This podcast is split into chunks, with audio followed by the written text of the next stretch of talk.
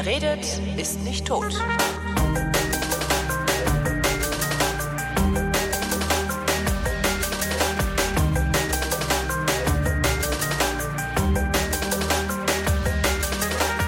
Ich rede mit Joscha Bach, der ist Kognitionswissenschaftler und versucht herauszufinden, wie Denken funktioniert. Mhm. Äh, wir waren eben stehen geblieben bei der Frage, auf welche Weise du denn für deinen Lebensunterhalt sorgst. Zurzeit also, programmiere ich in einem Start-up künstliche Intelligenz.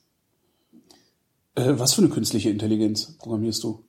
Die Idee, die wir da hatten, war, dass wir versuchen, mal Planen und Wissensverwaltung zusammenzubringen, weil im Augenblick gibt es Software, die verwaltet Ideen, die Leute eingeben. Und es mhm. gibt Software, mit der Leute Pläne erstellen, aber es gibt nichts, was das in eins bringt. Tatsächlich? Und wenn man das äh, so schafft, dass meine To-Do-Listen und die von anderen Leuten ähm, so modular eingegeben werden und so semantisch aufgeladen werden, dass die Systemintelligenz was damit anfangen kann, dann könnte dieses Wissen wiederverwendet werden. Das heißt, man könnte sowas wie eine Art Wolfram Alpha für soziales Wissen bauen. Das muss ein bisschen konkreter machen, das kann ich mir gerade noch nicht vorstellen. Okay, du kennst Siri auf dem iPhone. Vielleicht. Ja. Und Siri ist so ein Agent, der Wissen über die Welt besitzt und dieses Wissen bezieht er zum größten Teil von Wolfram Alpha. Mhm. Wolfram Alpha ist von äh, Stephen Wolfram, so ein Mathematikgenie, gebaut worden ist eine Suchmaschine, aus der man unheimlich gute Informationen darüber rauskriegt, was die Auslandsverschuldung von Griechenland ist oder das Verhältnis der Erdmasse zur Mondmasse. Mhm. Aber was man von Wolfram Alpha nicht erfährt, ist, wie man eine Hochzeit oder einen Kindergeburtstag organisiert oder ein Haus baut.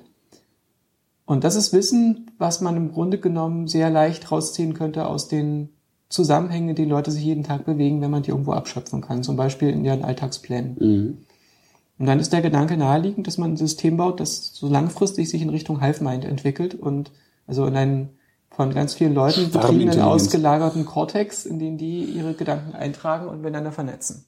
Sie müssten das aber eintragen, ne? also weil man will ja. doch eigentlich, dass, dass, dass die Maschine beim Hausbau zuguckt und aus dem Zugucken ableitet, was sie zu speichern hat und was sie nicht zu speichern hat für den nächsten, der Siri fragt. Das stimmt, aber praktischerweise tragen wir das sowieso ein in unsere Terminkalender und unsere To-Do-Listen und E-Mail-Programme auf allen möglichen Ebenen. Stimmt, wenn ich, das mal, wenn ich das mal zusammenführen würde, was ich täglich irgendwo hinkritzle. Genau.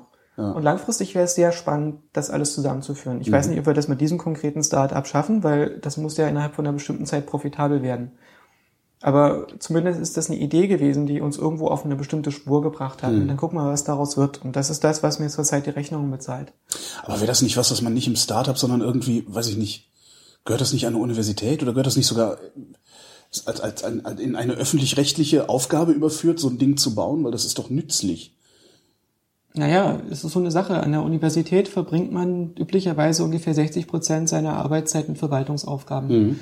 Und die Leute aus meiner Generation, die ich kenne, die eine Professur abgefasst haben, die erzählen, dass sie ihre Kreativität eigentlich nur noch kurzen Phasen haben, wenn sie wach werden nachts oder wenn sie im Zug sitzen. Ja. Und ansonsten sitzen sie in der Bibliothekskommission oder werten Klausuren aus. Mhm. Und das heißt, die Produktivität, die ich wirklich freisetzen kann, ist in der Uni relativ gering als Forscher. Ich will das auch nicht wahrhaben, deswegen versuche ich gerade auch wieder an die Uni zu kommen weil das, was die Uni mir gibt, ist dieser Ort, in dem man denken und diskutieren kann und Lehre finde ich auch sehr gut. Da würde ich auch vor allen Dingen keiner blöd anquatscht, wenn du denkst und diskutierst. Ja, ne? wobei das im Startup auch ganz gut geht, ja. wenn man sich das selber zusammenbastelt so ein bisschen. Gibt's da schon ein Produkt, was man ausprobieren kann oder seid ihr noch am äh, Im Augenblick haben wir so ein, eine Closed Alpha, also man ah, kann okay. sich da einwählen und das ausprobieren, aber es macht noch nicht allzu viel. Und das würde also ich, das, das würde also sämtliche To-Do-Listen und Kalender und sowas auf meinem iPhone oder auf allen Devices wahrscheinlich ersetzen und äh, irgendwann. Zumindest für bestimmte Zusammenhänge. Ja. Ich versuche eher Wo, noch woher, woher weiß die, woher weiß die Software, welche Zusammenhänge sinnvoll oder wichtig sind und welche nicht? Weil ich schreibe auch so viel Stuss manchmal in meine. Äh, ja, im Augenblick machen wir es ganz simpel. Wir äh, lassen die Leute das entscheiden, von was sie glauben, was sinnvoll ist. Und das andere ist, die Leute wollen ja nicht alles in dieses System reinfüttern. Mhm. Das heißt, die Leute müssen selber eingeben, was sie überhaupt freigeben wollen. Und das führt zu einer Vorauswahl. Mhm. Und die andere Ebene der Vorauswahl erfolgt dadurch, dass die Leute, die das wiederverwenden, bewerten können. Und auch allein durch den Umstand, dass sie es wiederverwenden und nichts anderes wiederverwenden, geben sie eine Bewertung ab. Und damit kann man dieses Wissen alles gewichten. Speichern kostet fast nichts mehr. Mhm. Und das Auswählen können die Leute dann besorgen. Ist das, ich habe gerade so ein, äh, kennst du chefkoch.de? Mhm. Ist das sowas? Also weil das, das ich, das, ich habe gerade so ein Bild von chefkoch.de im, im Kopf, weil da gibt's gefühlt 500 Rezepte für Pizzateig äh, und nochmal mindestens so viele Zubereitungsformen mhm. äh, und nochmal ein Zehnfaches an Kommentaren von Leuten, die es ausprobiert haben und es fotografiert haben und äh, das verbessert haben und so. Das wäre doch eigentlich dann. Ja, kann man sich so vorstellen. Eine Art Chefkoch für alles. Wann, ich weiß, Prognosen sind schwer, aber wann, haben, wann ist das soweit, dass das wäre dann wirklich so ein, so so so ein, ja, ein persönlicher Assistent, der äh, dein Leben tatsächlich die ganze Zeit begleitet oder dich, dich ja, ohne den du dann vielleicht gar nicht mehr so komfortabel leben wollen würdest. Wann werden wir das Ding haben? Keine Ahnung. Ich vermute, dass die Firma in zwei Jahren ein tragfähiges Produkt hat, von dem sie irgendwie leben kann und dann wird sie verkauft werden und dann macht man was anderes. Und ich werde vermutlich bis zu- zu diesem Zeitpunkt längst nur noch jemand sein, der ab und zu mal vorbeikommt und berät, in welche Richtung das geht. Aber das, was mich viel mehr interessiert, ist wirklich, wie kann ich menschliche Gedanken fassen und wie kann ich das in Sprache übersetzen? Wie sieht die Sprache des Denkens aus? Was sind menschliche Gedanken überhaupt? Mathematisch würde ich sagen, sind das äh, hierarchische, verteilte Hypergraphen. Aha. Und jetzt mal für so doofe wie mich. Ähm, Hypergraphen? Also hierarchisch kriege ich noch hin. ja, hierarchisch bedeutet, dass, dass da so Sachen ineinander gesetzt sind. Und unsere Gedanken haben die Eigenschaft, dass sie auf der einen Seite assoziativ sind. Ja. Und diese Assoziationen sind graduell. Die sind nicht an oder aus, sondern in der Regel hängen Sachen mal mehr, mal weniger miteinander zusammen. Das ist sozusagen fuzzy. Und ich kann sowas beschreiben durch eine Menge von Knoten, zum Beispiel für, äh, in denen ich Konzepte speichere, und Links, Verknüpfungen zwischen diesen Knoten. Und diese Links haben variable Gewichte. Und so eine Menge von Knoten und Links, das nennen die Informatiker oder die Mathematiker einen Graphen. Wieder was gelernt. Und ein Hypergraph ist einer, bei dem diese Verknüpfungen mehr als zwei Knoten umspannen können. Bei dem man also mit einem Link nicht nur zwei Orte verknüpft, sondern auch mehrere gegebenenfalls. Da hört es bei mir schon wieder auf, dass ich mir das vorstellen kann. Das ist, ja, okay, ähm, erzähl mal weiter. Das ist Und ja das für die Hörerschaft. deswegen, ähm, weil zum Beispiel, stell dir vor, du hast einen Knoten, in dem du mein, ähm, der mein Gesicht repräsentieren soll. Mhm. Und der ist verknüpft mit Enthaltensein-Knoten. Also mit Enthaltensein-Relation, mit meinen Augen, mit meiner Nasenrepräsentation, meiner Mundrepräsentation. Und die verhalten sich untereinander auf eine bestimmte Weise, nämlich Mhm. die haben eine bestimmte räumliche Anordnung. Und wenn du diese räumliche Anordnung findest, dann kannst du mein Gesicht erkennen. Und, Und das, und das, das- f- versuchst du in Software zu tun. Genau. Und das Auge besteht wiederum aus Einzelteilen und diese Einzelteile bestehen wiederum aus Einzelteilen und Aber verlierst du dich dann nicht irgendwann, also im Grunde müsstest du dich doch, du musstest, im Grunde musst du diese, diese Relation doch bis runter auf ja, irgendein atomares Niveau äh, programmieren dann. ja. Das atomare Niveau sind die Perzepte. Also das ist unser sensorischer Input der Welt. Das sind praktisch direkt unsere Nerven, die uns mit der Umwelt verbinden. Du müsstest also, um äh, so eine, so eine das, das, das künstlich herzustellen, müsstest du jedes einzelne Nervenende des Körpers. Nee. Wo, wo, fäng, wo, fängst du an, wo fängst du an, sowas zu bauen dann? Also das, Ähm, Im ich Grunde glaube, wir, glaub, wir müssen vorher, vorher erstmal erklären, was das alles ist, ne? Ja. Intelligenz. und Vielleicht so. machen wir es auch Fang alles mal- systematischer. Ja, mach mal systematisch. Du bist hier der Systematiker. Ich, ich trinke derweil was. Ja. Im Grunde genommen ist die Idee von der künstlichen Intelligenz ja, dass wir Maschinen sind. Und das Sind ist, wir denn Maschinen? Also ist das, Ja, selbstverständlich sind wir Maschinen. also ist das jetzt so ein selbstverständlich, wie die Stringtheoretiker sagen, ja natürlich ist Stringtheorie richtig und die Supersymmetriker kommen in die Ecke und sagen, ihr habt sie doch nicht alle? Oder ist das, also, Äh, nee, ich glaube in, auf eine viel elementarere Weise. Weil Ja. bei äh, zur Stringtheorie gibt es Alternativen. Mhm. Und ich kann bei der Stringtheorie nicht entscheiden, ob die Stringtheorie richtig ist oder die Supersymmetrie ist, Mhm. weil da mir empirische Daten fehlen, die ich auch auf absehbare Zeit nicht kriegen kann.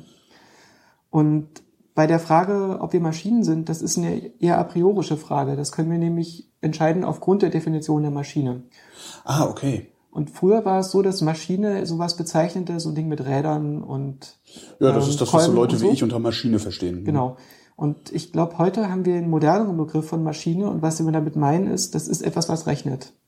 Mhm. Das ist ein sehr, sehr allgemeiner Begriff. Und Berechnung kann man so gar nicht mal richtig definieren, weil es könnte ja sein, wenn ich eine Definition habe, die so scheinbar funktioniert und alles erschlägt, dass mit einmal die Tür aufgeht und mein Kollege von nebenan reinkommt und sagt, guck mal, ich habe hier was gefunden, wenn ich das so und so aufschreibe und dann so und so mache, dann kommt da auch was raus und das ist nicht in deiner Definition drin, aber ist doch irgendwie auch Berechnung. Und stattdessen, was die Leute gemacht haben, ist, sie haben gesagt, das, was zum Beispiel eine Turing-Maschine machen kann, also ein hypothetischer, einfachster Computer, das ist Berechnung. Und das, was ich mit den partiell rekursiven Funktionen ausrechnen kann, das ist ein bestimmter mathematischer Formalismus, das ist Berechnung. Und das, was ich mit dem Lambda-Kalkül, das ist ein anderer mathematischer Formalismus machen kann, ist auch Berechnung. Und dann konnten die zeigen, dass die alle gleich viel können. Das Lambda-Kalkül kann nämlich ausrechnen, was die Turing-Maschine macht. Und die Turing-Maschine kann das Lambda-Kalkül ausrechnen. Und das heißt, die sind beide gleich stark. Ja. Der eine ist so stark wie der andere. Und in einer gewissen Weise kann man diese Idee auch auf unser sichtbares Universum übertragen. Unser Universum ist anscheinend so stark, dass man darin Computer bauen kann. Sieht so aus, ne? Also ich habe ja einen vor mir Ja. stehen. Das Compu Universum kann also wahrscheinlich rechnen. Und auf der anderen Seite geht die ganze Physik mehr oder weniger davon aus, dass ich die Welt beschreiben kann als eine Menge von Regelmäßigkeiten. Und die kann ich ausdrücken als so formale Theorie und kann Und die die auch kann im Computer, Computer simulieren. tun, dann kann genau. der Computer das Universum Ja. Also ist das Universum genauso stark wie ein Computer. Und zwar nicht wie ein praktischer Computer natürlich, sondern wie ein hypothetischer, mathematischer, idealer Computer, der so groß und schnell ist, dass das Universum reinpasst. Aber im Grunde genommen, wenn wir einen Schritt zurückgehen und überlegen, was meinen denn diese ganzen Berechnungsbegriffe, die da in all diesen verschiedenen einzelnen Definitionen erfasst sind, das heißt eigentlich nur, dass die versuchen, Informationen zu verarbeiten. Und Informationen verarbeiten heißt, ich zum Beispiel, ich finde da drin irgendwelche Regelmäßigkeiten und beute die dann aus. Und was ist Information? Ja, Information ist wahrnehmbarer Unterschied. Ich wollte gerade sagen, Zustandsänderung, ja. Hm? Das ist irgendwie, ich merke, dass irgendetwas anders ist. Mhm, und genau. das kann ich messen. Und die kleinste Einheit dafür ist Ja und Nein. Mhm. Und misst man in Bit. Und erkenntnistheoretisch betrachtet bedeutet das für mich, ich kann über die Welt eigentlich gar nichts mit Sicherheit sagen. Ich weiß nicht, ob es Atome gibt oder Materie oder Elektronen oder Ideen oder sowas, ob das irgendwie wirklich existiert. Aber was ein relativ vernünftiger minimaler Ansatz ist, ist zu sagen, es gibt Informationen, es gibt irgendwie welche wahrnehmbaren Unterschiede. Und ein Schritt weiter, ein bisschen zusätzliche Annahme wäre, diese Regelmäßigkeiten, die ich in den Informationen zu sehen meine, die sind da wirklich. Also das heißt, da rechnet irgendwas. Das produziert irgendwas regelmäßig. Und es ist ja auch davon auszugehen, dass es tatsächlich so ist, äh, weil alles, was wir daraus ableiten, funktioniert ja. Ja. Also ne, Genau. aus, aus der Steckdose kommt Strom. Ja.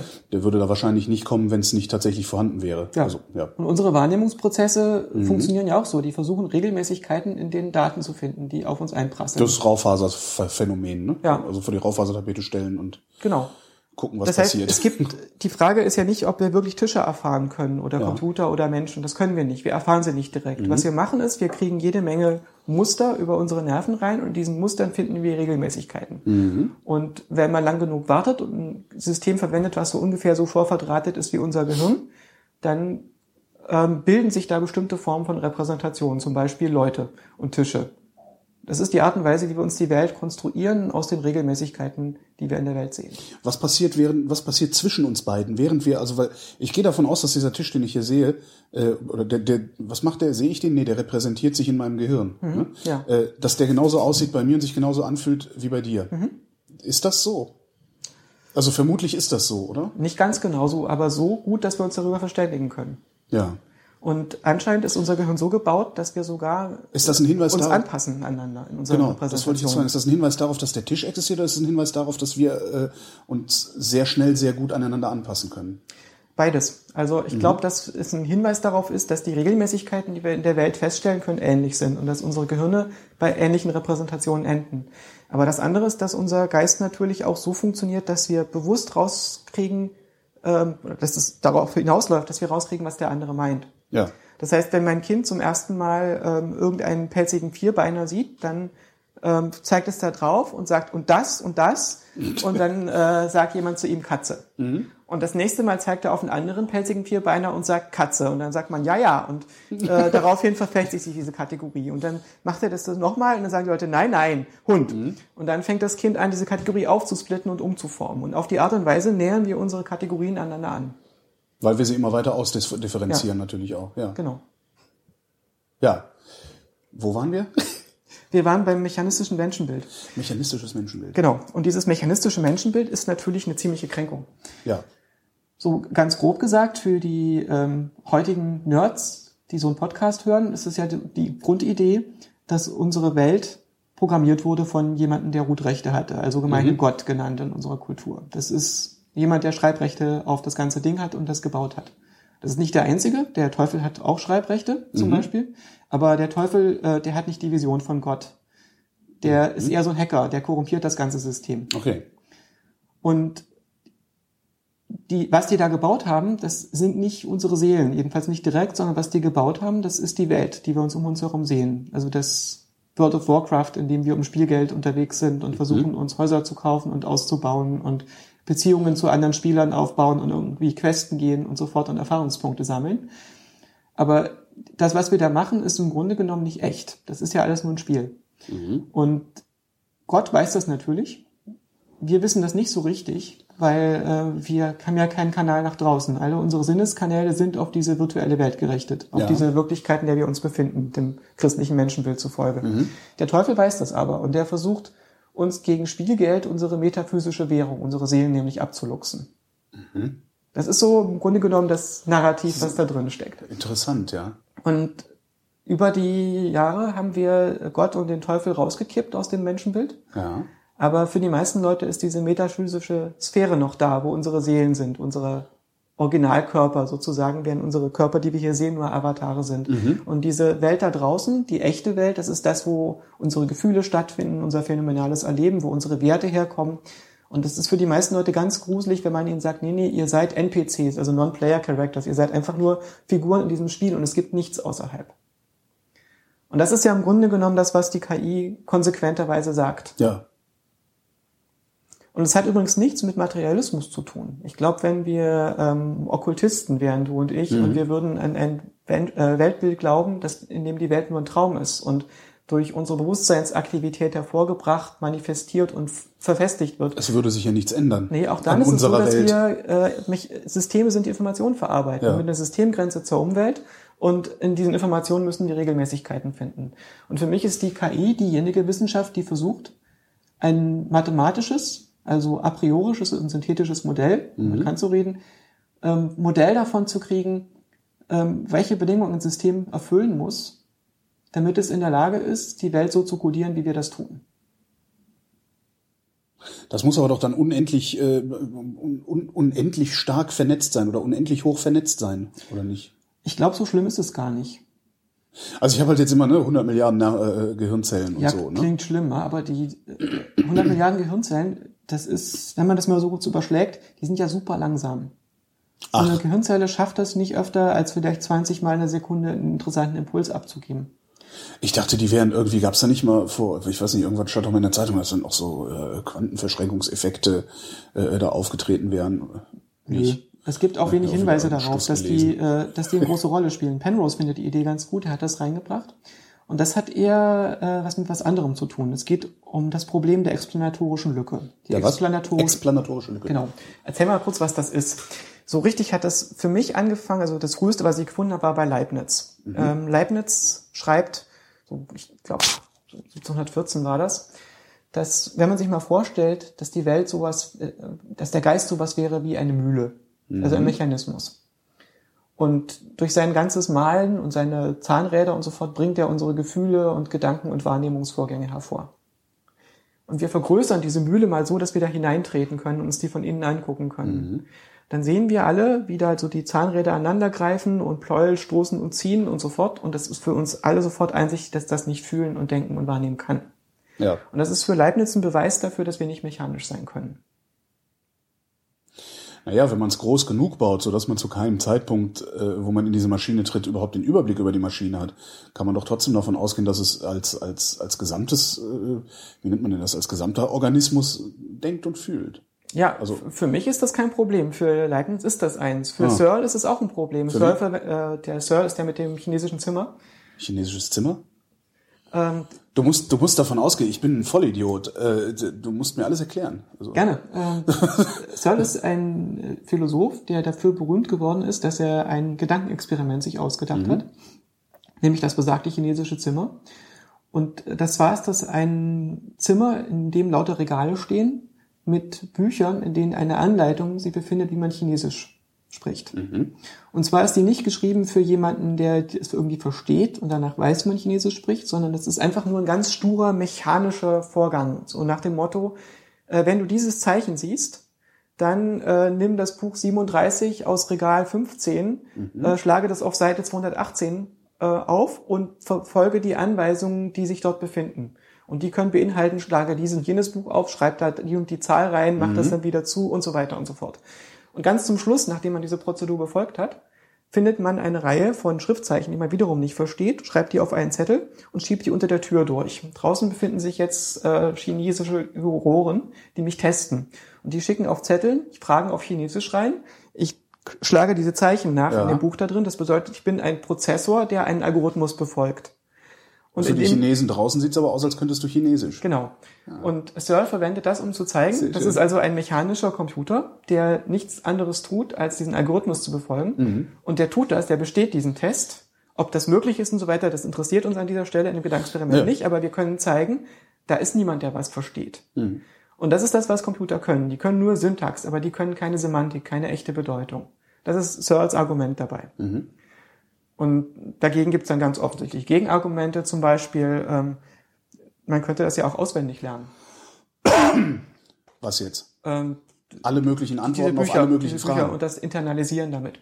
Okay, aber wo wäre der Unterschied? Der Unterschied wäre, ähm, dass man es jetzt in seinem Geist hätte und dass irgendwie in deinem Geist ein Chinese lebt. Ja. Aber ich könnte immer noch kein Chinesisch. Aber der. Deine Restpersönlichkeit vielleicht nicht, falls sie noch reinpasst. Ja.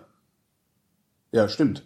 Aus mir würde sinnvolles Chinesisch rauskommen, ohne dass ich das selber erzeugen würde. Ja, aber es wäre möglicherweise nicht sinnvoll, diesem System, wenn es das wirklich genauso erfüllen könnte, wie es sollte, so auf Chinesisch Gedichte schreiben, auf Chinesisch Ich wäre Wahrnehmung schon, machen. ich wäre schon nicht in der Fantasie Lage, ich wäre schon nicht in der. Lage, mich irgendwo in China zu orientieren, weil ich nicht in der Lage wäre, aus mir selbst heraus Chinesisch zu erzeugen, sondern ich brauche ja immer einen Anlass. Ich brauche, ich muss ja immer das erste Schriftzeichen haben, mit dem ich loslaufe und in der Bibliothek nachgucke.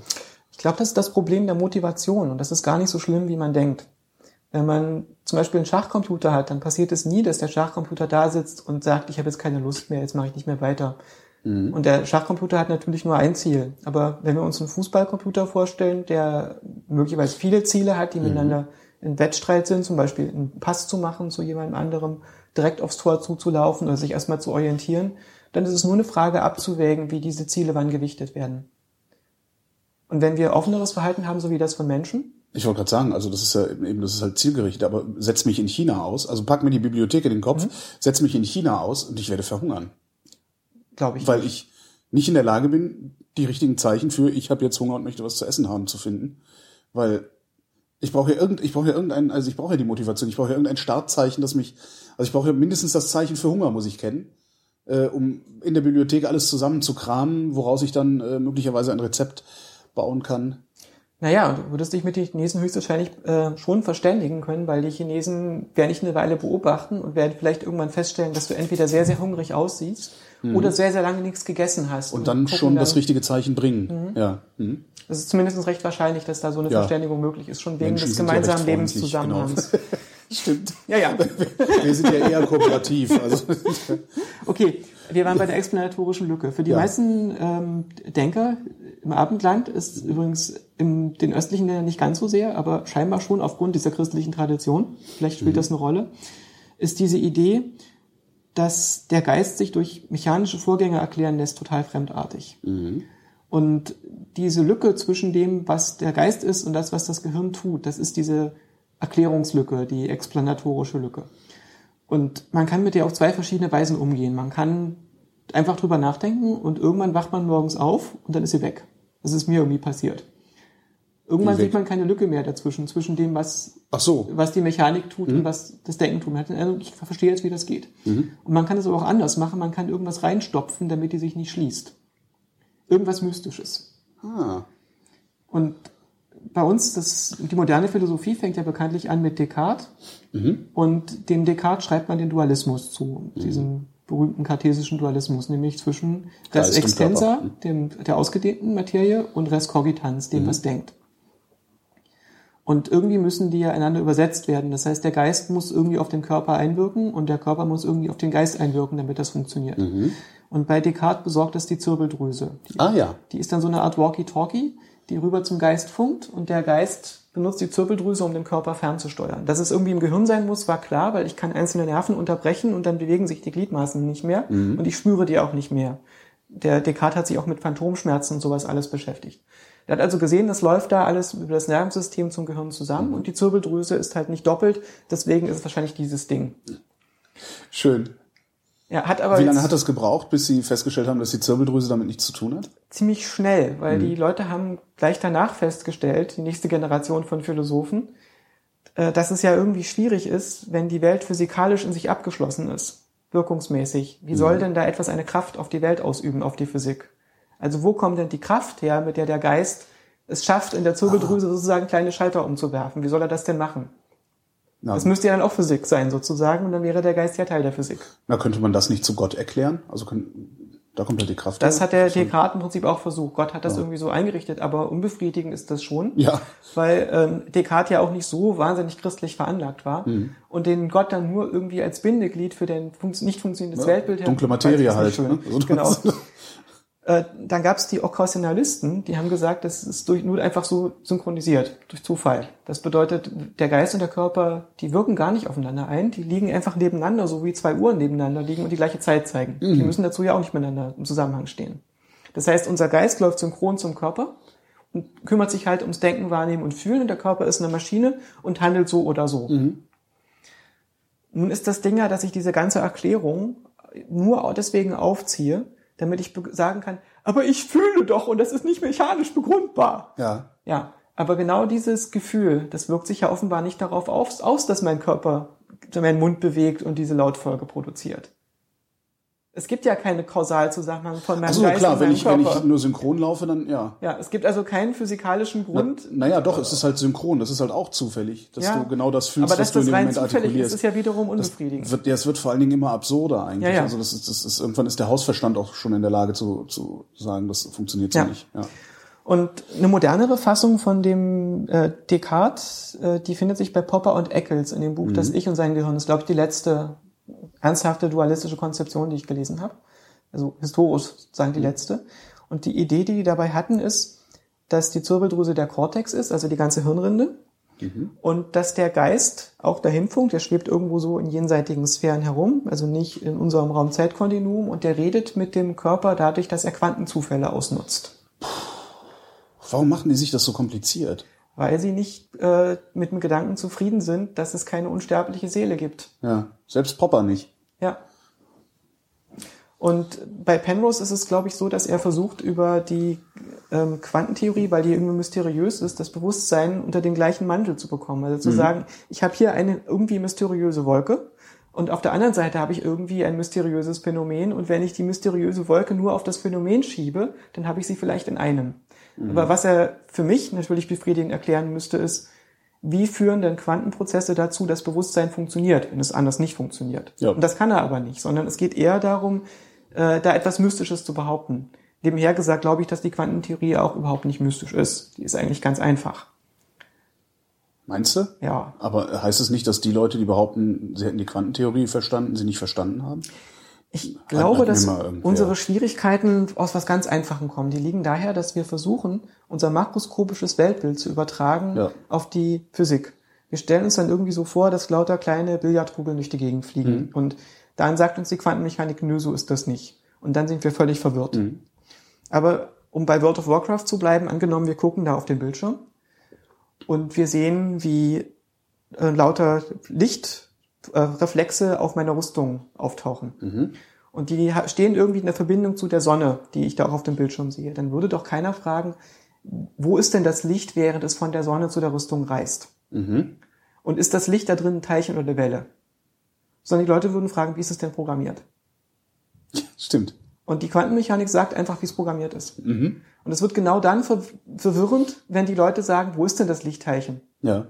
Aber tatsächlich ist das Lichtteilchen nicht so programmiert, dass da ein Teilchen von der Sonne zur Erde reist, sondern dass es eine Wahrscheinlichkeit gibt, dass ich das Lichtteilchen an diesem oder jenem Punkt ähm, intercepten kann, also auffangen kann, wenn ich meine Hand hinstrecke. Oder eine Rüstung hinstelle. Und diese Wahrscheinlichkeit lässt sich beschreiben durch eine Wahrscheinlichkeitsfunktion. Und die entspricht halt dieser Wellenfunktion der Quantenmechanik. Und der Zusammenbruch der Wellenfunktion bedeutet einfach, dass eine Beobachtung stattfindet. Das heißt, dass jemand irgendwie Dass auf diesem Rüstung steht. von einem bestimmten Punkt des Universums Ja. ist. Und das ist im Grunde genommen nicht weiter verwirrend. Also die Quantenmechanik gibt Constraints an, Beschränkungen für eine mögliche Implementation des Universums, die genau die Arten von Beobachtungen hervorbringt, die wir sehen. Und alle Verwirrung kommt daher, dass wir das versuchen, in das Korsett, äh, Korsett zu pressen von unseren makroskopischen Beobachtungen. Also, dass wir immer noch fragen, aber die Bäume, die ich da sehe in World of Warcraft, die sind doch echt. Und die Schwerter sind auch echt.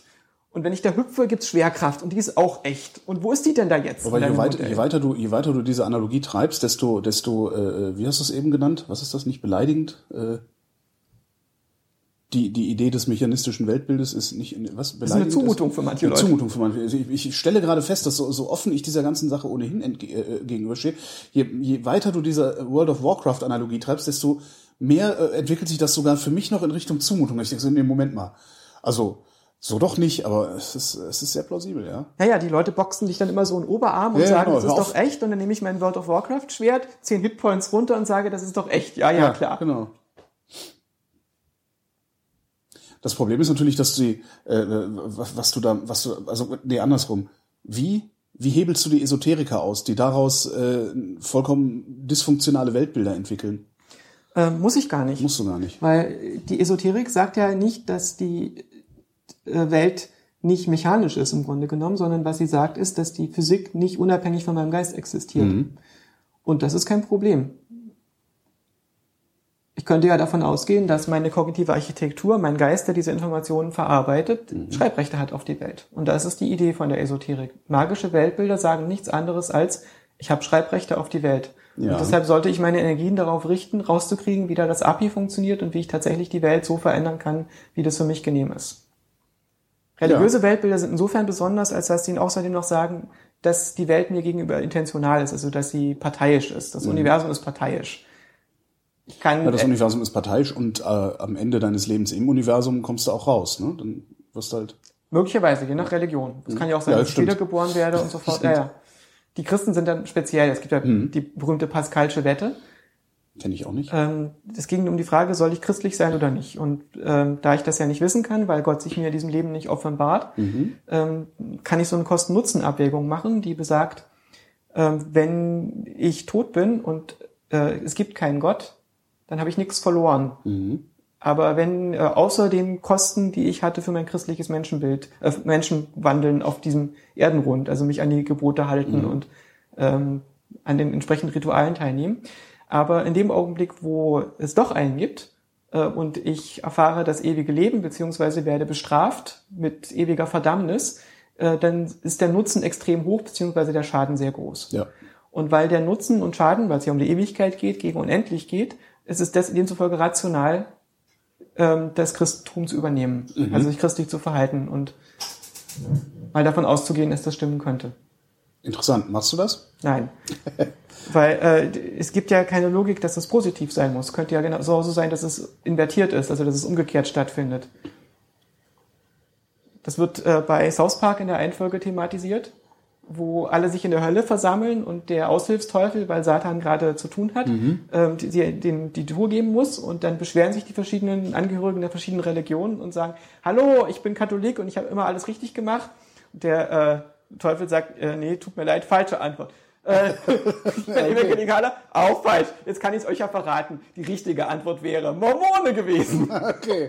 Ihr ja, alle in der Hölle. Wie kann ich, wie kann ich wissen, welche Religion richtig, also welche Religion genau. recht hat? Genau. Und im Grunde genommen ist die Idee vom ja. Christentum zu sagen, also oder auch von dem Agnostizismus zu sagen, mhm. ähm, ich kann meine Steuererklärung nicht machen, weil es könnte ja sein, dass mir eine mir nicht bekannte Erbtante ein Konto vermacht hat, das ich nicht kenne. Ja. Das kann ich nie mit letzter Gewissheit ausschließen und deswegen gehe ich mal davon aus, dass das existieren könnte. Mhm. Und normalerweise tue ich das in meiner Praxis nicht, sondern mache doch eine äh, Steuererklärung. Deswegen glaube ich, dass so eine Form von Agnostizismus, die so tut, als wäre das 50-50 die Wahrscheinlichkeit, dass die irgendwie verfehlt ist und ja. sich in die Tasche lügt. Und äh, das Christentum sagt, äh, nee, ich habe dieses Konto und es ist positiv und ich kann meinen Kindern was davon vermachen. Mhm. Wie kamen wir jetzt dahin? Äh, über das mechanische Weltenbild. Genau, also, äh, das sind wir immer noch, ne? Okay. Wow. okay, der erste, der sich so richtig unbeliebt gemacht hat, äh, in unserer Geistesgeschichte und KI vertreten hat, war wahrscheinlich nach Aristoteles, wo das christliche Menschenbild noch nicht so verfestigt war. Lametrie. Noch gar nicht, ne? Nee, Lametrie, also in der Neuzeit. Julien de Offray, äh, Offray de Lametrie. Und der Julien de Offray de Lametrie hat ein Buch geschrieben, L'Homme Machine, der Mensch als Maschine. Und der hat sich damit super unbeliebt gemacht. Also die Inquisition war hinter ihm her und er ist erst nach Holland geflohen und von da aus dann weiter ähm, zum äh, Hofstaat vom alten Fritz, der sehr viel Spaß verstand, nach Potsdam. Und hat dann da als Leibarzt und äh, Hofphilosoph und Spaßmacher gedient, bis er gestorben ist. Spaßmacher? Äh, also, Also der ha- konnte halt sehr viel Spaß verstehen und konnte sich, äh, hat es akzeptiert, dass jemand so atheistische Ideen vertritt. Und über Lametrie hat man sich historisch super viel lustig gemacht. Während äh, Leibniz als völlig respektabel galt. Leibniz hat halt diesen Mainstream-Kompromiss gemacht zwischen christlichem Menschenbild und advanceder Philosophie, während Lametrie einfach gesagt hat, für äh, was er richtig fand. Also so ein Nerd gewesen, der angeeckt ist mit der Konsequenz seiner Thesen. Und er hat lauter Sachen gesagt, die völlig idiotisch sind in diesem Buch. Zum Beispiel, dass es möglicherweise ein Kontinuum gibt zwischen Menschen, Affen und Menschen. Dass man, wenn man genügend Geduld hätte, vielleicht sogar Menschen, Affen die Anfänge der Sprache beibringen kann. Das war völlig absurder Gedanke. Oder Heute dass- machen wir das, ne? Ja, ja. Dass der Mensch äh, so, ein, sich bewegt, weil es ein System aus Federn äh, in ihm gibt, die sich gegenseitig aufziehen und anspannen und loslassen. Also sozusagen so ein kybernetisches Motivationssystem schlägt davor Muskulatur. was ich auch ähm, super nett finde. Ja. Also lauter äh, so eigentlich total vernünftige Gedanken befinden sich in diesem Buch. Und er war ziemlich optimistisch, was die Umsetzung von künstlicher Intelligenz betraf. Damals gab es so ein paar Roboter, zum Beispiel so einen Entenroboter, der watscheln konnte und quackeln konnte und äh, dem man Körner reintun konnte und der dann so Köttel produziert. Das war, das hat dann, das war aber auf so Uhrmacherniveau Ja, ja, genau. gebaut, und das ne? hat ihn zutiefst beeindruckt und er meinte, das wird nicht mehr lange dauern, dann wird man solche Maschinen bauen können, die auch sprechen können. Mhm. Und zwar richtig sprechen können. Das haben wir noch nicht, ne? Haben wir Nee. Maschinen, die sprechen? Nee, haben also, wir nicht. Also er war da super optimistisch. Aber das ist ja eine Krankheit, die äh, wir in der KI schon immer haben. Also ein gewisser Überoptimismus. Ja, ist wie Kernfusion. Mhm. Ja. Und das war 1747, als er Aha. das geschrieben hat. Warum haben wir eigentlich keine Maschinen, die sprechen können? Das liegt daran, dass wir immer noch keine Maschinen bauen, die genauso funktionieren äh, wie unser Geist, in der Hinsicht die Informationen so verarbeiten, wie unser Geist das tut. Das klingt auf den ersten Blick erschreckend, aber wir haben noch keine Maschinen, die so verdauen, wie unser Darm verdaut. Und das erschreckt uns auch nicht. Es gibt komischerweise keine Philosophie der Verdauung, wo sich Leute schrecklich behaken und so fort. Wir können es aber genauso geben. Aber es gibt eine Philosophie, ja klar, die Philosophie des Geistes, da wird sich behagt, ne? Ja. Ja, es gibt auch keine Physiker, die sagen, echte Verdauung, das geht nur mit Quanteneffekten. Könnte aber sein. Wer weiß, wozu das Cholesterin wirklich gut ist. Gibt's da, gibt's da, also, das, gehörst du da auch einer, irgendeiner bestimmten Schule an oder sowas, wenn du sagst, da wird sich behagt? Na, ich finde die Philosophie des Geistes tatsächlich ungefähr so sinnvoll, wie eine Philosophie der Verdauung oder eine Philosophie der Evolution wäre. Also, was nützt einem Genetiker eine Philosophie der Evolution? Da würden sich dann die äh, Philosophen mit Kreationisten behaken und So ungefähr äh, wären alle Philo äh, Philosophen kreationistische und evolutionistische Philosophen und alle hätten es halb verstanden und das wäre super toll, das zu lesen für die Öffentlichkeit und man kann da auch selber was schreiben, aber es bringt nichts. So ungefähr so wie die Ornithologie für die Vögel. ne? Die Ja, können ja. damit auch wenig Für so. anfangen. Ja. Also auf jeden Fall nützt die Kreationismusdebatte den Genetikern gar nichts. Nö. Weil die fangen wesentlich später an. Und der Philosoph Daniel Dennett hat mal geschrieben, dass die Philosophie des Geistes in den letzten 100 Jahren ein sehr weites Stück Weg zurückgelegt hat. Aber nicht freiwillig, sondern kicking und screaming, während die anderen Wissenschaften sie hinter sich herzerren.